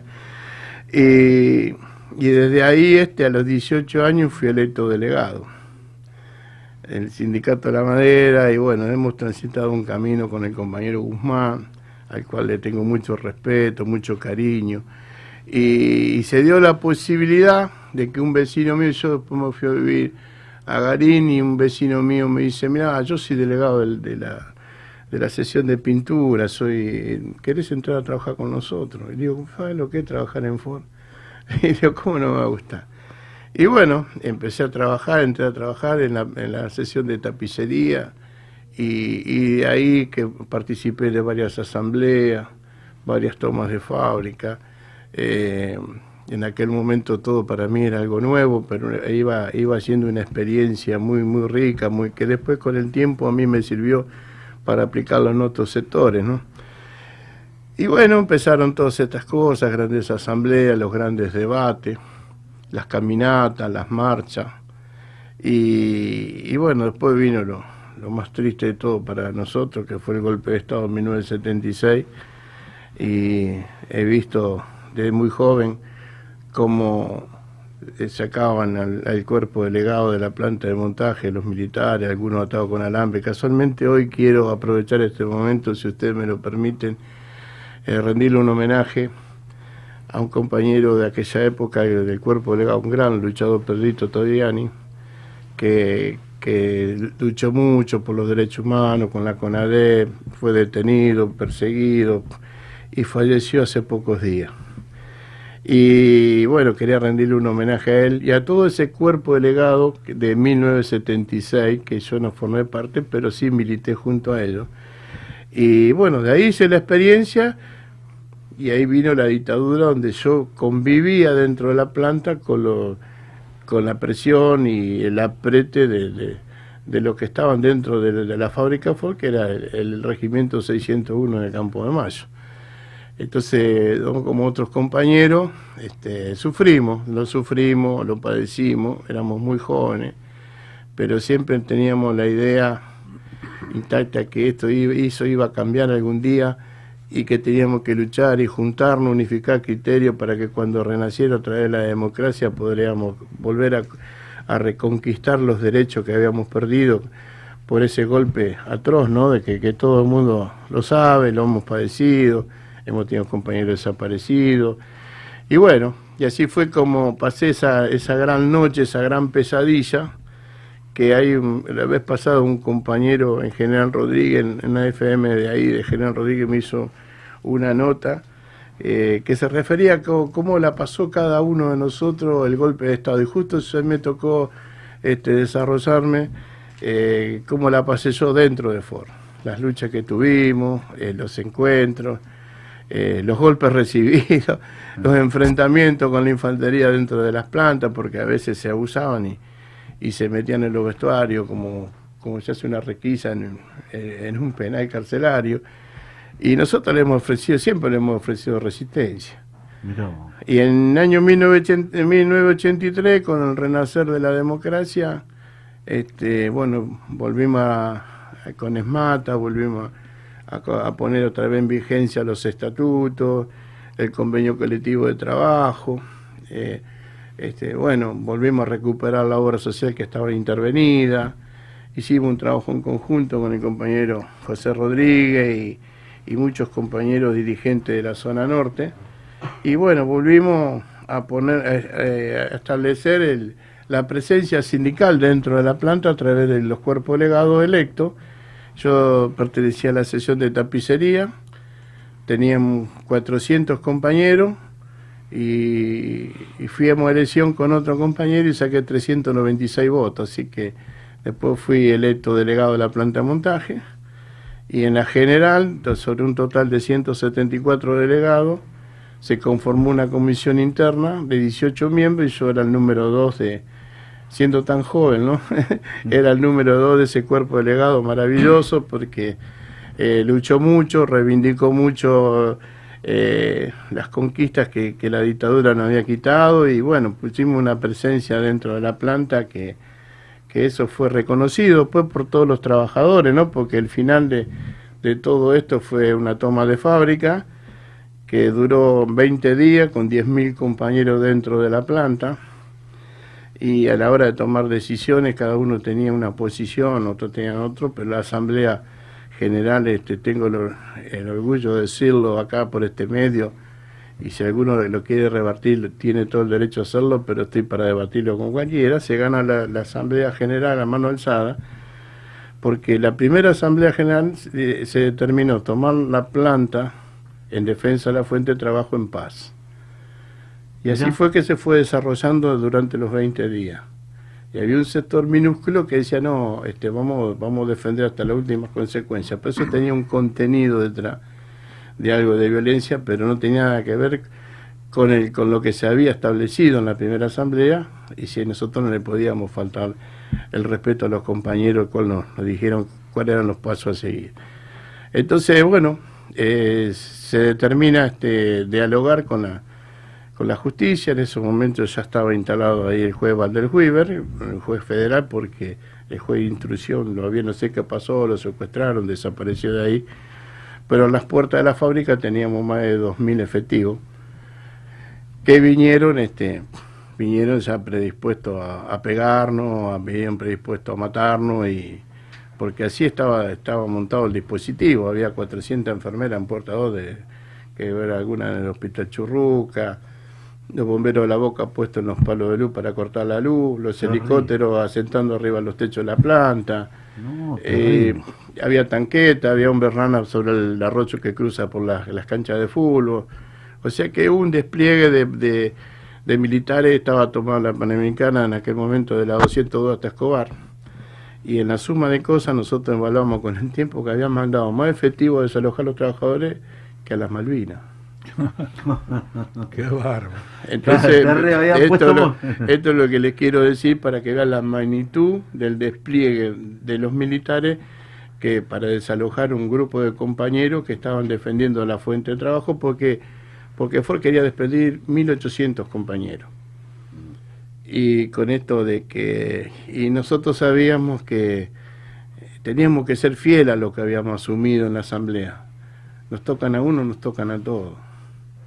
Y hubo movimientos de todo tipo, hubo ofrecimiento, hubo seducción económica. Recuerdo que tuvimos una reunión en la curia de San Isidro y en la puerta de, de la, curia en aquel momento estaba, si ustedes lo recuerdan, Hernando Colombo, un periodista que era de, de Radio Continental. El hermano estaba en Radio Rivadavia que hacía el gallo loco por las mañanas, los, los Colombo, bueno, entonces me dice Figueroa, dice, se levanta el conflicto, se levantó el conflicto, ¿no? Todos pensaban que nosotros habíamos acordado económicamente y los 1800 en la calle. Y le digo, no, el conflicto continúa. ¿Cómo que continúa? Sí, continúa. Pero en serio, Figueroa, sí. A mí los compañeros me eligieron para que lo defienda, no para que los traicione. Y ahí seguimos. y seguimos. Por eso tengo, le doy gracias a Dios siempre, a mi familia, que me supo bancar, a mi señora que está ahí en la puerta, eh, que esta determinación fue muy, muy buena, pero también la, la sufrió la familia, ¿no? No, seguro. La sufrió la familia porque... Porque te esperan, porque ven, porque saben. Y sí. tuve una persecución muy importante, eso, muy, muy importante. Y bueno, pero que esto con el correr del tiempo eh, a mí me permite salir a la calle. Yo soy oriundo acá de Tigre, Mirá. Carupa Vieja y Peligro. Y sé que hay muchos compañeros del- del- de la zona, del barrio que están escuchando. Y, y bueno, este, ¿cómo te puedo decir? Eh, fui muy perseguido y, y la, la- la familia lo, lo sufrió muchísimo, pero yo ando por la calle y no tengo que agacharle la mirada a nadie. Grave. Me doy el lujo de venir acá ante las cámaras, ponerme ante los micrófonos, si alguno tiene la libertad de levantar el teléfono y decir, che, vos estás diciendo la cosa, no, no, que lo hagan, pero no es así. Eh, entonces, esto, esto no tiene precio. Y en esto, de que hice una pequeña reseña de lo que pasó del 74 al 83 y al 85, donde fue la toma, este, John Ford era un operario, un operario especializado. Mirá.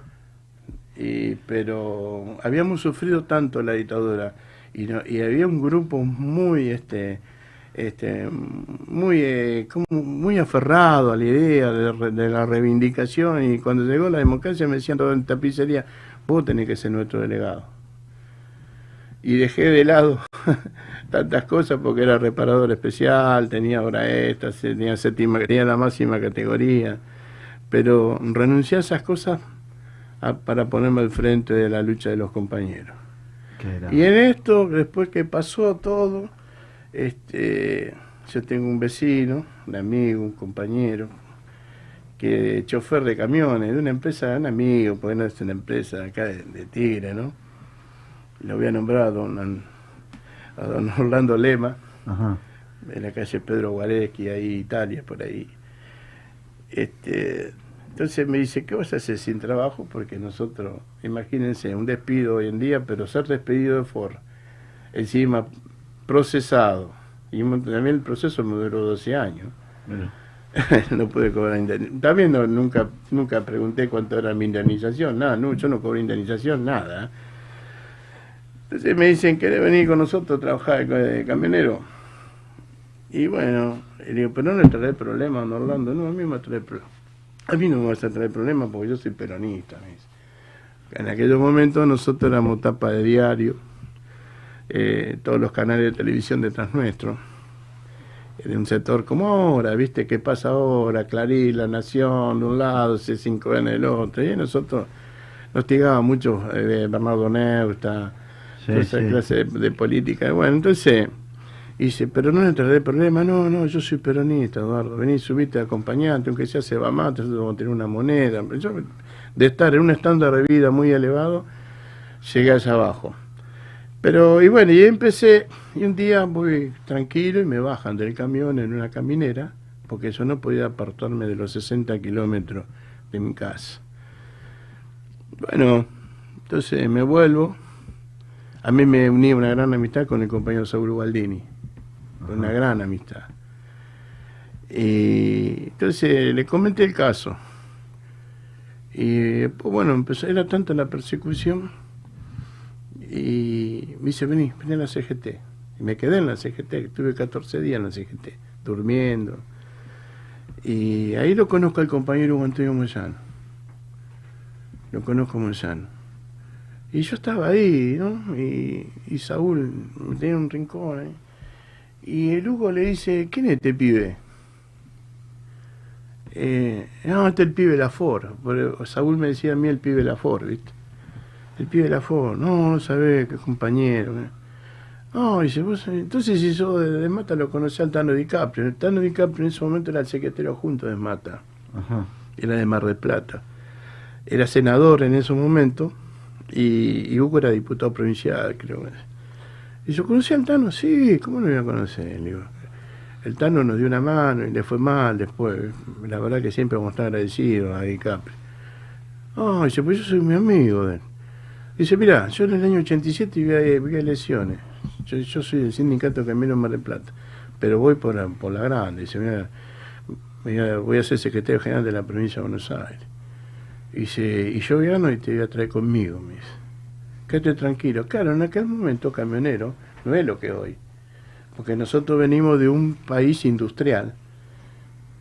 Eh, venimos- y la dictadura nos convirtió en un país de servicio.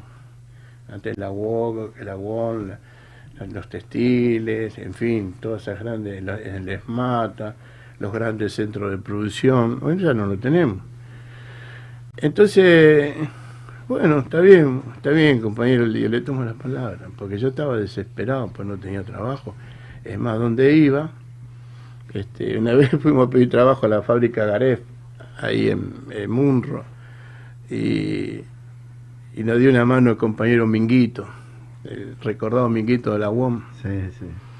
Y cuando vamos a hacer el ingreso a, a los compañeros que estaban armando los, porque ahí hacían motores para heladera y alternadores para coche. Y había algunos compañeros, compañeros fotos, uy, el Figueroa, por fin viene gente paquero de bien. Al otro día, patrullero por todos lados, no nos dejaron entrar y bueno, me quedé sin trabajo. Entonces no podía trabajar porque... La persecución era terrible. Claro, porque ser despedido de Ford tiene una, tiene un- una consecuencia mucho más importante, ¿viste? Todo aquel que pelea con una empresa multinacional, más en este caso, sabe que detrás de la empresa están las embajadas. Sí. Y no es fácil pelear Estabas en la lista negra. Sí, sí, sí. Y lo único que me quedaba a mí era transitar por el camino sindical. Y vos sabés que yo tuve la suerte que otros compañeros de la comisión interna no tuvieron, porque la mayoría de mis compañeros fallecieron, algunos se suicidaron. Porque no sé, y yo le quiero rendir un homenaje a todos ellos. Y yo tuve la suerte de que el compañero Hugo Antonio Moyano tuviera este, misericordia de mí, me considerara y me llevó a la organización sindical de camioneros. Y desde ahí que me dice, bueno, vos ya venís con una escuela, este, te vamos a poner como inspector de la obra social en la Federación de Camioneros. Y yo para mí, entonces me- el primer sueldo que me paga me llama Hugo y me dice, che, Romita, dice, ¿qué pasa con vos? ¿Por qué, Hugo? Le digo, porque te pagamos el sueldo y nos rebotó todo. Y Hugo, yo por el miedo y por la desesperación, yo no te dije, Hugo, que yo estoy denunciando a la Cámara Federal del Trabajo. Esto de Ford tiene estas consecuencias. Dice, no, pero vos quedate tranquilo, me dice, vos quedate tranquilo. Yo lo llamo al, te- llamo al tesorero en su momento, compañero que le decíamos Chapita. Dice, sacale un viático equivalente a lo que él va a ganar, así, así, sacale un viático. Cuando vos tenés la libertad, hablamos. Mira vos. Bueno, esto fue en el año 87, 88. Y pasa el tiempo. Bueno, el Hugo, ah, le- después voy a desarrollar otro tema, ¿no? porque el Hugo me manda al norte. Ah, mira. Y yo me, me- me voy a trabajar a Salta. Armamos la conducción del gremio ahí.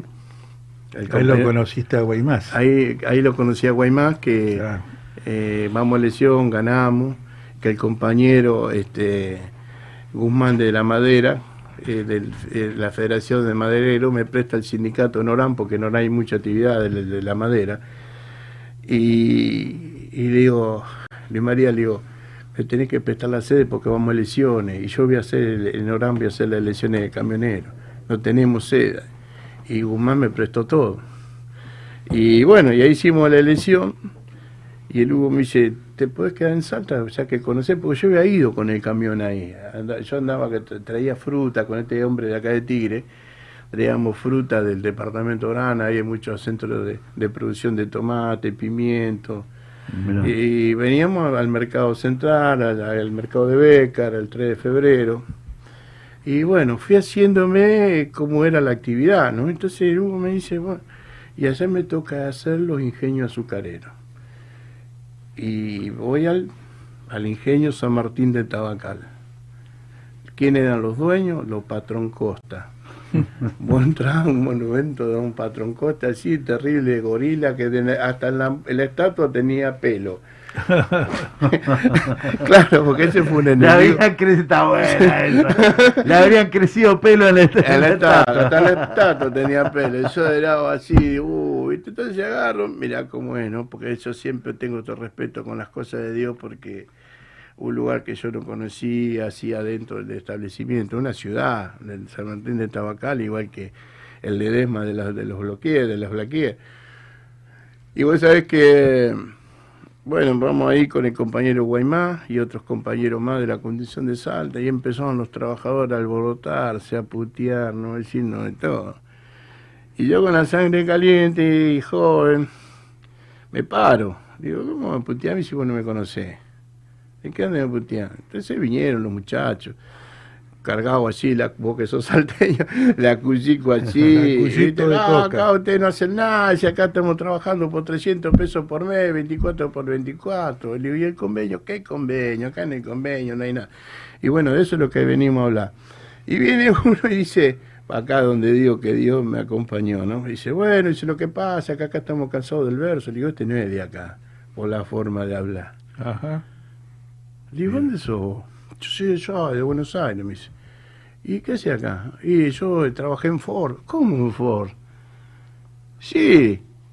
Y si, "Eh, ¿de qué año? Y yo me fui en el 76. Ah, le digo, vos te fuiste y yo me quedé, le digo, yo eh, viví toda la dictadura de esto. ¿Qué clase de guapo sos vos? Le digo, ¿viste? Te mata el palo y yo me quedé, le digo. Y luego, y lo, voy a saber que muchos me dice, compañero, ¿ese de qué planta? De montaje. Le digo, mirá, Moyano es un hombre de compromiso. Y me dijo que acá tenemos que reivindicar el salario, tenemos que reivindicar la parte económica y la parte social. Y es un hombre de compromiso. Me, dice, vamos a mi casa. Y él vive en un pueblo que está cercano al ingenio, se llama Irigoyen. Está antes llegadora. Y ahí armamos una asamblea. Armamos una asamblea. Yo ya tenía experiencia de la asamblea de 10.000 compañeros en Ford. Armamos una asamblea. Y entonces la asamblea nos da mandato para discutir el salario, porque nosotros tenemos un convenio para los trabajadores de la zafra. Es un anexo que es el 559 del convenio de camionero. Ah, mirá. Y, y vos sabés que, bueno, voy a. voy y Guaymá estaba haciendo su primera experiencia. Hoy, hoy va como diputado Sí, provincial. diputado nacional. Nacional, digo. Sí, sí. Y vos sabés que me dice, bueno, me dice, bueno, me dice, eh, bueno, este, fíjate vos, me- bueno, le golpeamos la puerta. Y un establecimiento ultra. y vos no sabés, parece la gesta pues. Y sabés que quién me atiende? López Murphy. López Murphy representaba al ingenio San Martín de Tabacal, representaba a ese grupo. Mirá vos. Por eso la lucha tiene que ver, ¿no es cierto?, Sí. con las clases sociales. Sí, sí, sí. Entonces me dice que había cero posibilidad de discutir, que ya las pautas salariales ya estaban establecidas y que no había nada, que, ni nada, ni nadie que las pudiera alterar. Y le digo, no, no, usted se equivoca, le digo. Este, nosotros no venimos a alterar nada, nosotros venimos a reclamar lo que es nuestro, aplicación del convenio. Y de 300 pesos a lo que decía el convenio, hay una distancia tremenda. Y vos sabés que, bueno, vuelvo a la asamblea y, dijimos lo que, no- con lo que nos habían respondido y yo digo, mira, el único camino que queda acá es la lucha. acá nosotros, de pico, nada. Mañana a las 6 de la mañana nos encontramos y la atravesamos, nos encontramos acá en la puerta y vamos a determinar que no dije qué es lo que íbamos a hacer. Y nos subimos, bueno, hicimos una asamblea y la atravesamos los carretones dentro de la entrada de Ingenio San Martín acá. ¿Por qué? Porque los compañeros, porque dentro de los ingenios hay varios gremios. Está Esmata, la UOM, Sí, la- sí, están sí. los muchachos del azúcar, la FOTIA, hay un montón de, de gremios. Y los de Esmata son los que atienden la mecánica del trapiche. Y me dice un compañero, pero ustedes, mata, ¿se acuerda que estuvimos en un curso así, así? Sí, sí. Le dice, pero mire, yo le voy a dar un dato. Esto como las fábricas terminales. Yo en Ford, cuando le hacía paro, le hacía paro escalonado. Nosotros en Tapicería teníamos, dos líneas. Después tuvimos cinco con el, cuando se hizo la reforma por el Ford Sierra. Yo le paraba la 1, entonces la 2 no recibía y la 3 tampoco. Entonces cuando arrancaba la 1 paraba la 2, entonces no se movía el sistema. Entonces me dice, vos le pará el trapiche y nosotros tenemos que tardar 10 días como mínimo para volverlo a hacer arrancar. Ah, claro. O sea, uh, le digo, me está dando, viste, una gaseosa en medio del desierto. Entonces le, le atravesamos los carretones. No duraron, en 20 minutos teníamos el escuadrón 28 de gendarmería. Nos pegaron. No. Le dimos también, ¿no? Eh, ¿Qué pasa? Ahora el conflicto salió para afuera. Se vio por los medios nacionales. Entonces la, tuvieron que ceder, tuvieron que ceder y después con- después de varias de varias de varias luchas, de varios encontronazos, tuvimos que sentarnos a conversar con ellos para dialogar y mejorar la calidad de vida, porque hay cosas que son para desarrollarla con mucho más tiempo. Yo estoy haciendo una síntesis. La zafra, para aquellos que conocen, la explotan eh, transporte de varias provincias. Ahí al ingenio San Martín de Tabacal van de Tucumán, de Jujuy, eh, de Salta, este, van de Córdoba, de Catamarca con algunos camioncitos. alguna- Y entonces, viste, eh, eh, es, una, es un tema que, que costaba, viste, hacer un, un- un poco todas estas cosas. Y vos sabés que, bueno, lo sacamos a la luz y veo, empiezo a recorrer el perímetro así, y veo que los tucumanos, la empresa muy famosa, eh, Gaberante, que, eh, que al revés que decir Terán Vega, porque se pusieron al revés porque eso es un grupo de abogados muy importante que tienen oficina acá frente a los tribunales. Pero la empresa se llama Gaberante. Y lo hago durmiendo en el campo, bajo los tártagos. Y ahí hay una, hay una araña que se llama mico mico, que los que conocen saben que si te pica, tenés 30 segundos de resistencia, pues ya está, fuiste. Entonces sacaba foto, se la traía el compañero Moyano. Y había una dirigencia vieja, obsoleta, que discutía mi accionar. Entonces Hugo le decía, no, yo lo mandé a este compañero, este compañero tiene una experiencia. Encolúnense, porque Hugo estaba buscando una reivindicación también de la dirigencia, estaba buscando una renovación de la dirigencia. Y yo le expliqué lo de la araña, le expliqué esas cosas.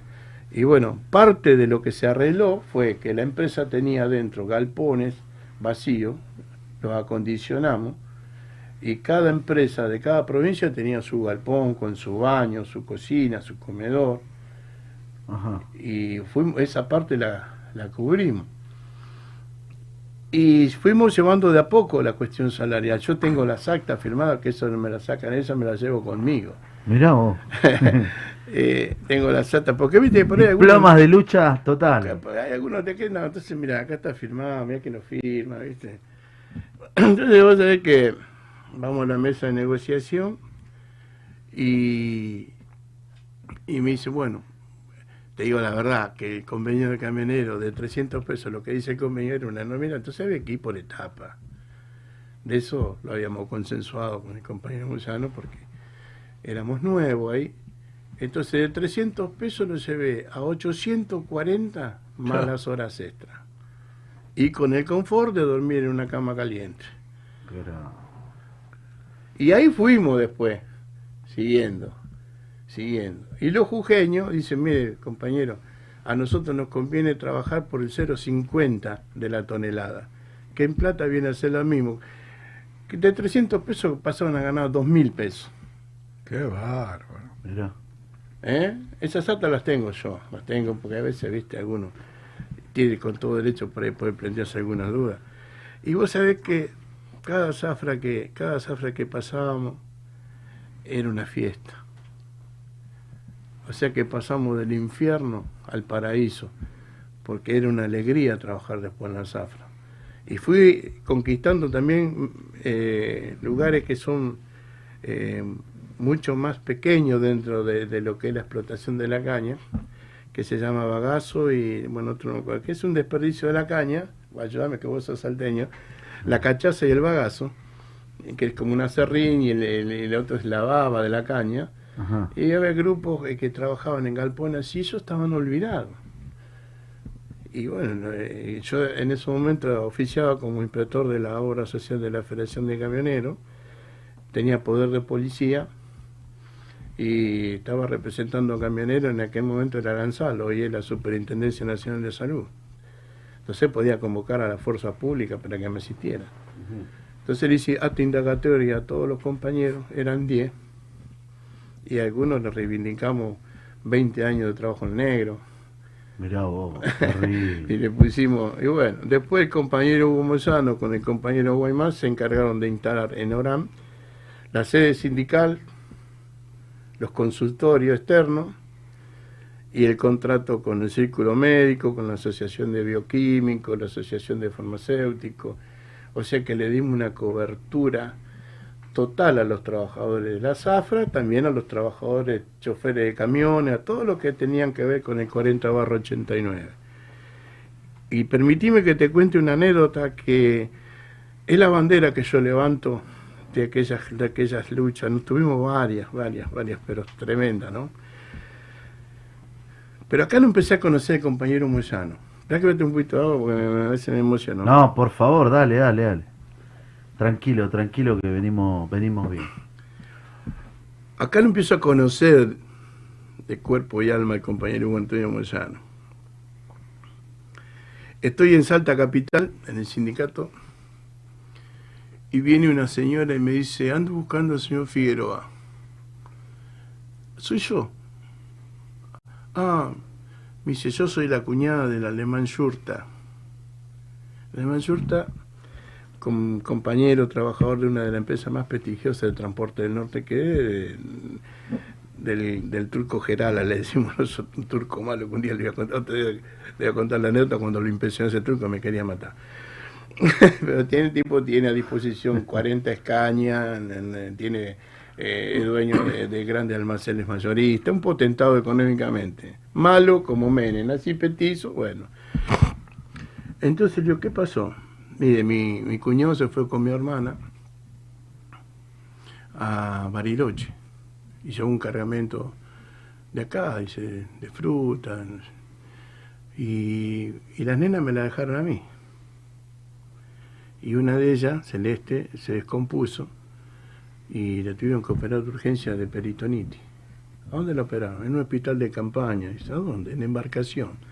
Embarcación es un pueblo que está sobre la ruta 34 antes de llegar a Tartagal. De la, de la rotonda de Pichanal, cuando vos agarrás para, para Tartagal, el primer pueblo que te encontrás, cruzar el río Bermejo, está Embarcación. Y me imaginé, la- me imaginé el hecho, ¿no? Me imaginé el episodio, me imaginé la operación ahí en un hospital de, de campaña, porque hay mucha gente que no sabe. Eh, ahora felizmente estoy involucrado también con el trabajo de la Tata, con el compañero Cruz, con el compañero Gustavo Vera.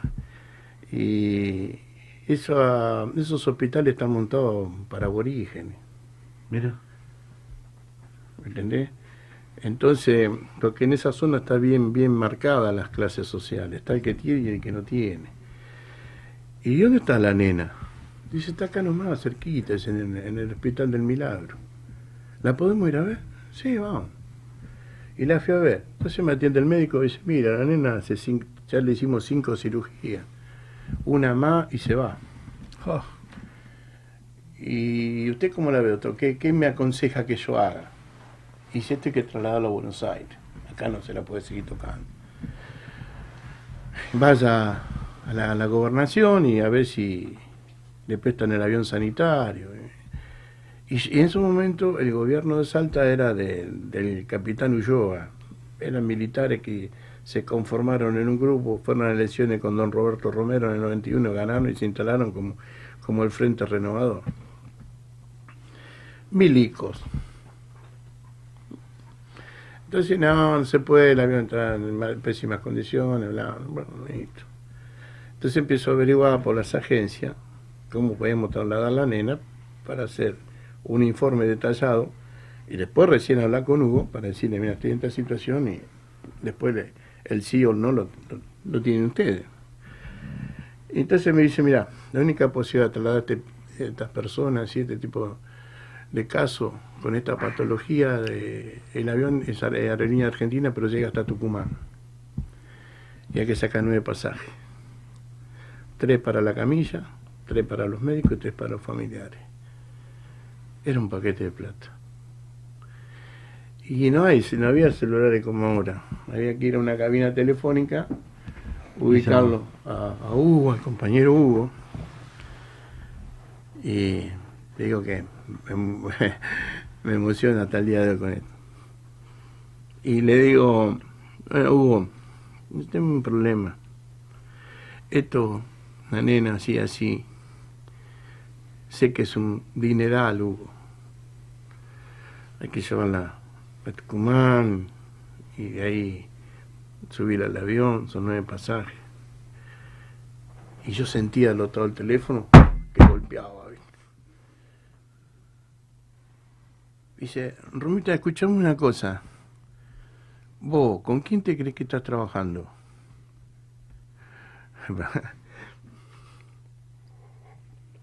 Disculpa. Disculpa. No, hermano. Dice, vos estás trabajando con Hugo Moyano, dice. Vos mandame la piba, salvémosle la vida, después vemos cómo pagamos. Uh, agarré, la, agarré los compañeros del sindicato de Salta, hablé con Guaymá, me lo puso al Nerito Flores, a Pichón. Subimos, lo, subimos a la ambulancia del gremio la llevamos a Tucumán. Tucumán la embarcamos. Y llegó acá y yo me enteré después que el que la fue a esperar al aeroparque con la ambulancia fue Hugo. Mirá vos. Por eso a Hugo hay que respetarlo por ese tipo de valores. Total, total. Entonces, bueno, internan en la, clínica que tenemos ahí en Fragaire, Juan, Juan B. Justo, una de las primeras clínicas de camioneros, y en realidad no le encontraban la vuelta a la nena. Y la, la llevaban a otro hospital, así, y Hugo tenía pensado ya mandarla a Francia a diseñarle un estómago de plástico, que no sé cómo es que se llamaba, con una, una cosa que se le saca a los corderos. Hay un alto compromiso del compañero Moyano de que esa chica viviera, ¿no? Esa, y de- hay miles de anécdotas que me tocó vivir con él, ¿no? Pero estos fueron uno de los primeros casos de la obra social de la Federación de Camioneros. O sea, compromiso de un dirigente ante una situación que importante, ¿no? Qué importante. El ser solidario, el poner toda una organización a... Como es lo que venimos hablando, nosotros, vos sabés, Romita, que eh, eso es lo que necesitamos. Los dirigentes y sobre todo puesto al servicio de los afiliados. Yo quiero agradecerte, perdóname, te corto un chiquitín, porque me está entrando un audio de un compañero que me están avisando. O sea que nosotros hablamos también de otros gremios que eh, me mandó un audio muy emotivo y son del gremio de los maleteros. Viste que siempre nosotros, a los Ah, colectivos, ah. los maleteros, Diego Ah. Mejia que estuvo con nosotros, ellos peleando por la reivindicación de que haya un gremio. Son tantos en todo el país, ¿no? Y bueno, y nosotros hablando con todo, hablando con uno, así que quiero que pongamos el audio, porque me lo mandó, me están mandando, quiero que escuches un, un dirigente que luchó un montón de años, eh, desde el macrismo para... No sé si lo tiene la producción, lo pasamos. Buenas tardes, compañeras y compañeros del programa La Voz del Trabajador. Mi nombre es Guido Mengia, recientemente secretario general del Sindicato de Trabajadores Maleteros de la República Argentina, SIDMARA.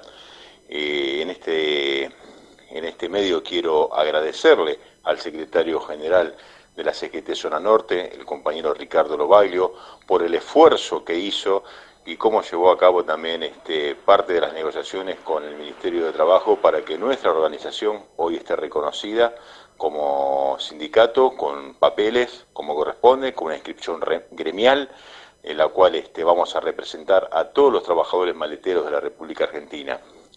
Quiero decirte, Ricardo, que te estamos, quien te habla en nuestra organización, muy agradecido por cómo llevaste las gestiones con parte de la gente del Ministerio de Trabajo. Este, teníamos una movilización en, en plena marcha que se iba a llevar a cabo el día martes, pero pudimos este, llevar adelante las negociaciones y bueno, hemos eh, obtenido nuestra inscripción gremial. Eh, estamos a tu entera disposición. Gracias por dejarnos ser parte de esta CGT, gracias por abrirnos las puertas de este programa, La Voz del Trabajador, y decirte que vamos a trabajar incansablemente por las conquistas sociales de todos los trabajadores maleteros de la República Argentina. Vos sabés bien que nuestro trabajo es un trabajo totalmente en negro, vivíamos de las propinas, pero bueno, eso va a ser una anécdota en poco tiempo. Creemos que lo vamos a lograr, estamos a la altura de las circunstancias y tenemos un consejo directivo con muchas ganas de salir a la calle en busca de la registración de nuestra actividad, que ha sido vapuleada por, por décadas por parte de, los empresarios de las terminales. Un saludo a la audiencia, un cariño grande para todos los compañeros de la voz del trabajador y un saludo fraternal y peronista para todos los compañeros de la CGT Zona Norte. Muchísimas gracias por dejarnos este, expresar este, la alegría que estamos teniendo hoy en día los trabajadores maleteros.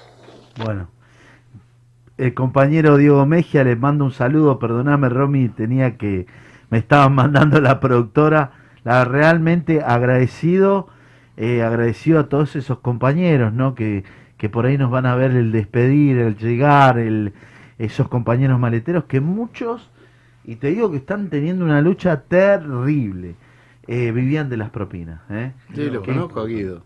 Ah, mirá, lo conocés. Sí, Ah, a lo mejor no supo que esté acá, pero sí, soy muy amigo de él y hemos conversado mucho en la construcción de esta... Así de que todos alegres estamos hoy. Por supuesto, por supuesto. Abrazo grande, Guido, y a todos tus compañeros. Quería terminar con este relato de la nena. Bueno, pasó el tiempo, la llevan al hospital de niño y felizmente ahí le encuentran la solución. Hoy Celeste Surta es mamá, Qué lindo. y todo. Y después lindo. se fueron dando un montón de Qué acontecimientos, lindo, ¿no? qué lindo. Donde yo trasladaba chicos enfermos. Nosotros con el gobierno de Menem no nos fue bien con el tema de la obra social. Sí, sí. Y viste que hay, hay una ley que nosotros no que nosotros no, no descuentan en el recibo de sueldo, no me acuerdo si 1905, no me acuerdo cómo que ahora en este momento se me hizo una laguna. Esa ley que muchos compañeros preguntan por qué no hacen esa retención, si no es del sindical ni de la obra social. Y esa es una ley de retención que va a un fondo común, ¿no es cierto? Donde el Estado después tiene que asistir a las organizaciones sindicales para las enfermedades de, ante- eh, de alta complejidad. Y nosotros, este, como no nos llevábamos bien con en en el- que prácticamente en el fin, al comienzo, ¿no? Porque el truco dijo una cosa, después salió con otra. Pero mi respeto hacia él, que ya no está entre nosotros. Pero no, no, no, ese suicidio camionero este, sufría mucho en recibirlo. Y yo que tenía esa tarea de estar en el norte, he trasladado pibe con distintas enfermedades terminales. Y Hugo jamás dijo que no a nada. No le importó si el suicidio llegaba, si no llegaba. Nosotros hemos visto casos tremendos. Y vos sabés que cuando pasa el tiempo, como ahora que ha pasado el tiempo donde me ha tocado vivir tantas cosas, yo estuve en Salta cinco años. En esos cinco años pasaron un montón de cosas, un montón de cosas lindas, lindas, que se vio reflejado cuando fui con Perito y con Vera, después de veinte y pico de años. Yo hasta el día de hoy soy secretario político de la CGT de Salta. Es que un homenaje que me hizo el movimiento obrero de Salta por mi trayectoria esos cinco años. Aparte, cómo te recibieron. Sí. Eh, fue eh, eh, emocionante todo Sí, eso. sí, gracias, René. Y vos sabés que yo estaba bien en Salta. Era un salteño más. Una sociedad hermosa. Mi familia. Me permitió, como en aquel momento del MTA, Hugo, que ya no está el Bocha, Bocha Palacio, Saúl. Eh, ellos preferían ir, cuando iban a Salta, preferían a comer el boliche Valderrama. Ah, mirá. Y a mí con Don Juan me unía una gran amistad con Don Juan Valderrama. Por cosas que sucedieron, que no vienen al caso, pero él vio en mí cosas que a él le gustó y, Y estaba bien la sociedad salteña. En esos momentos aparecieron los nocheros que tenían otra característica. El compañero Guaymán le ayudaba mucho cuando hacían festivales en el interior, pero tenían otra característica porque estaba un- el flaco que le dicen Berugo. Bueno, después Berugo no estuvo de acuerdo con, el- con la reforma que hicieron, que fue un éxito, ¿no? Sí, sí, sí. Después, pero a Mario, todos esos muchachos, nosotros eh, estábamos siempre en el sindicato de camioneros. Y bueno, pasando por la cultura, por el deporte, amigo de, de Vilte, Héctor Hugo Vilte, fue un boxeador importante, campeón argentino y sudamericano. Fue el único que le ganó al Roña Castro acá en el Luna Par, le ganó Ajá. bien, le ganó. Amigo Ah, también, ¿no? sí. Roña. Y bueno, entonces pasando por todo la- el estado de la sociedad y por el político, ¿no es cierto? Eh, está dentro del peronismo, en Salta, de- eh, ser un defensor de la idea, eh, las reivindicaciones. Y un día, así como ahora, ¿no? Que se vienen las elecciones, los renovadores, o sea, los militares disfrazados de demócratas, toman la determinación de, cerrar la empresa recolectora de residuos que se llama Malisa, que traducido quiere decir mantenga limpio Salta, nos sacan a todos los recolectores a la calle, le, le cercenan el convenio de la empresa, montan una empresa fantasma ellos con, unos con unos camiones, unos dueños de camiones acá de Lanús, que yo después los conocí, y, y ponen a hacerle el servicio con, con eh, punteros políticos de ellos. Y los recolectores de residuos de Salta, igual que los barrenderos, eran parte de mi familia. Porque jugábamos al fútbol. Allá se juega mucho al sapo. Claro. Vamos a sapear, chango. Y me vinculaba a eso un cariño muy especial por las luchas que hemos tenido y las cosas que hemos pasado. Y vivíamos cerca del aeropuerto porque estaba me había ubicado bien a mí, ahí sobre la ruta, en la ruta 51, kilómetro y medio, dos del aeropuerto de Salta, lugar maravilloso. Y yo le decía a mi señora que siempre me acompañó en todo esto, a quien le rindo un homenaje siempre, a mi esposa, a mis hijos, porque el, detrás del dirigente a veces pasan cosas, ¿viste? Aunque yo no, no, no digo que soy dirigente, pero a veces me tocó sacar el, del de la mochila el bastón de mariscal, ¿no? Sí, señor. Y le digo, ¿de qué sirve el privilegio? Con 140 compañeros en la calle. Ya no me puedo quedar en Salta con los vagos sin laburo. Y nos juntamos con Guaymán. ¿Cómo sé? Porque se apoyaba mucho en mí, por la experiencia que yo tenía. Y digo, bueno, vamos a dialogar. Y en Salta está el doble apellido.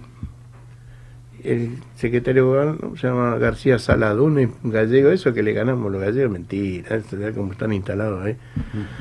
Siempre va a ser lucha con los, los, los dobles apellidos, ¿viste? Los Gómez Sarabia, los Gómez, todo, bueno, Gómez Centurión acá, ¿no? Bueno, Los dobles apellidos, Los dobles apellidos. ¿viste? Entonces, me dice, cero posibilidad, cero posibilidad. Bueno, hablen con la empresa, que le dice, bueno, hablamos con el, el gerente de la empresa, se llama Jorge González. Nos juntamos ahí en la calle Casero.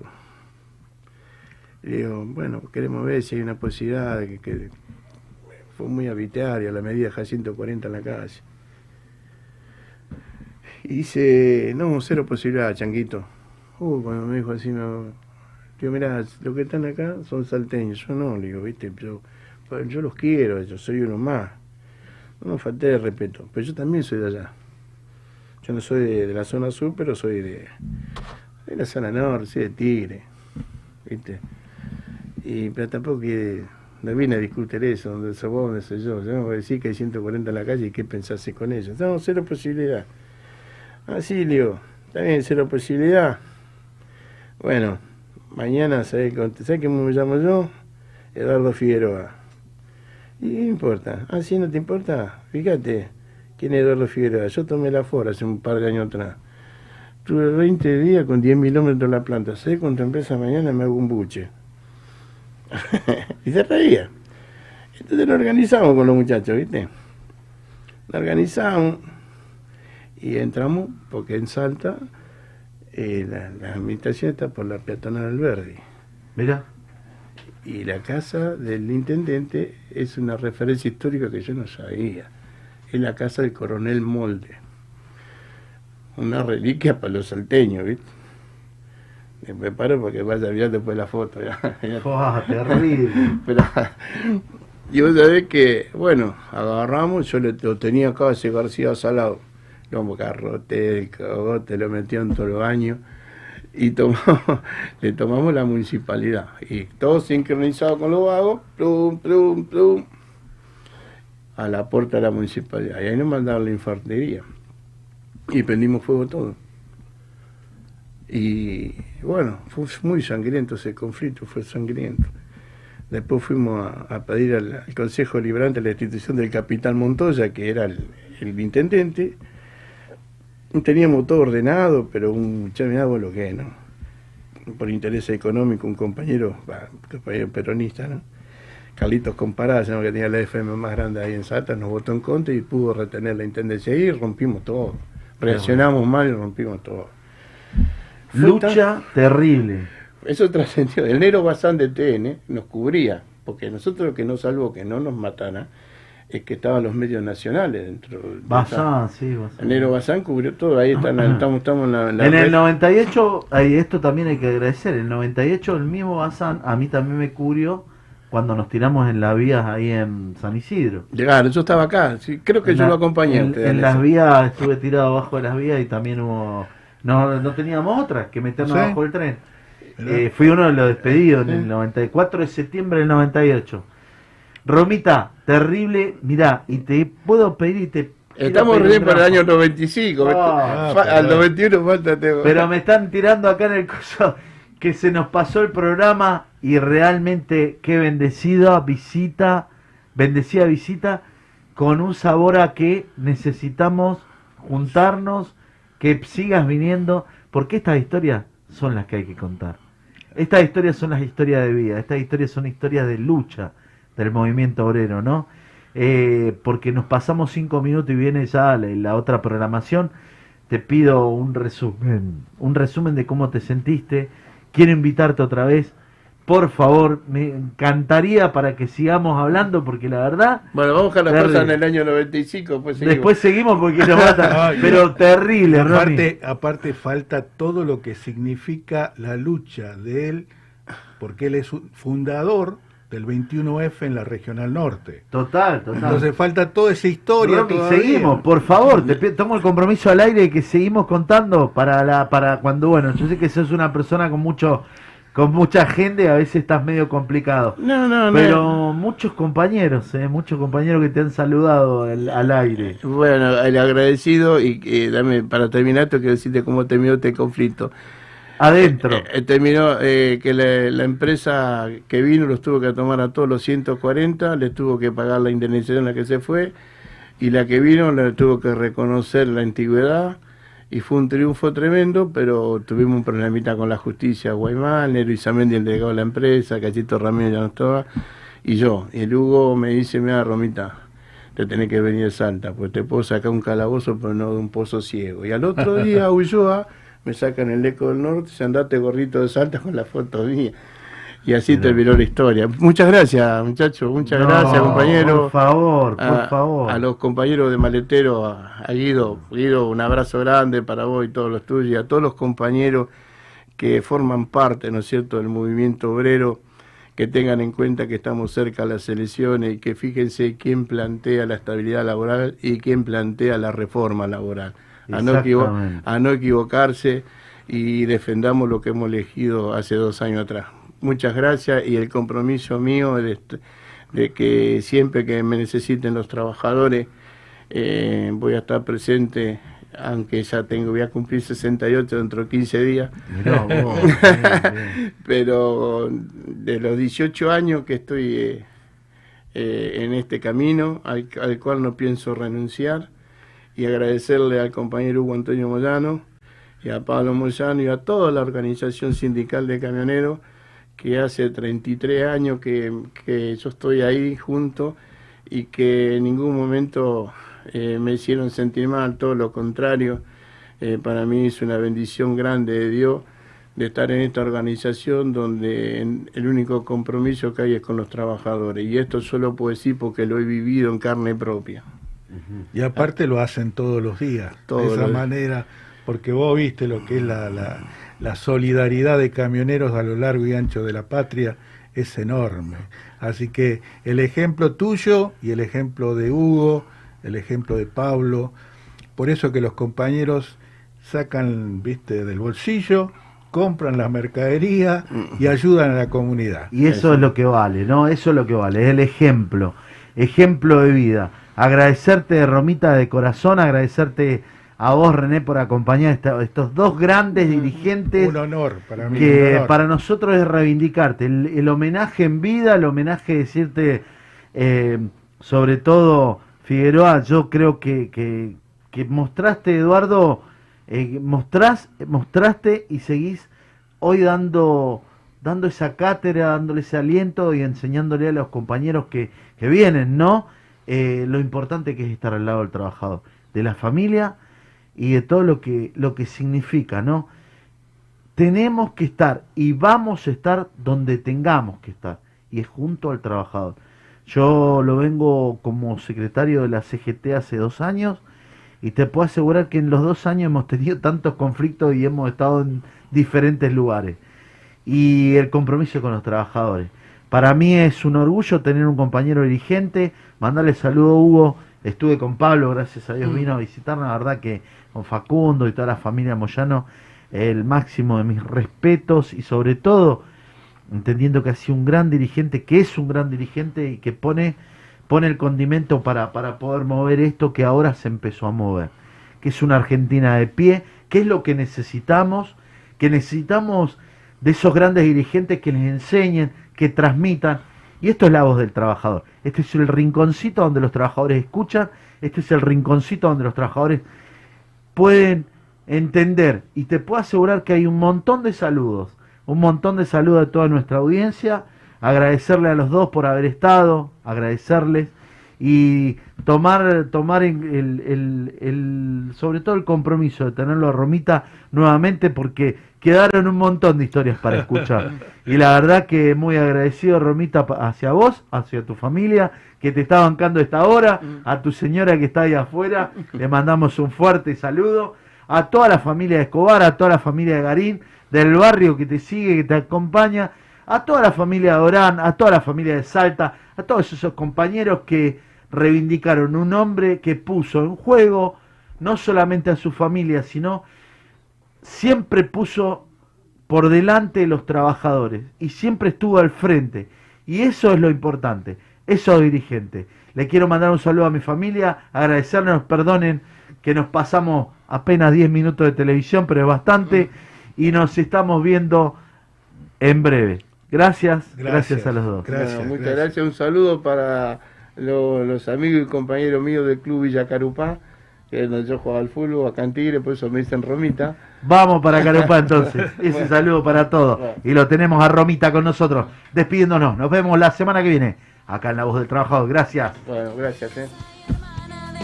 noche en la guardia. Llegaste con tu niña fiebrada, estabas desesperada.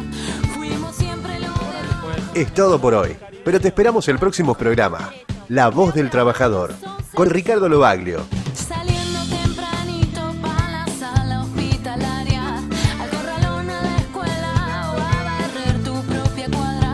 Porque la única verdad es la realidad. Hasta la próxima.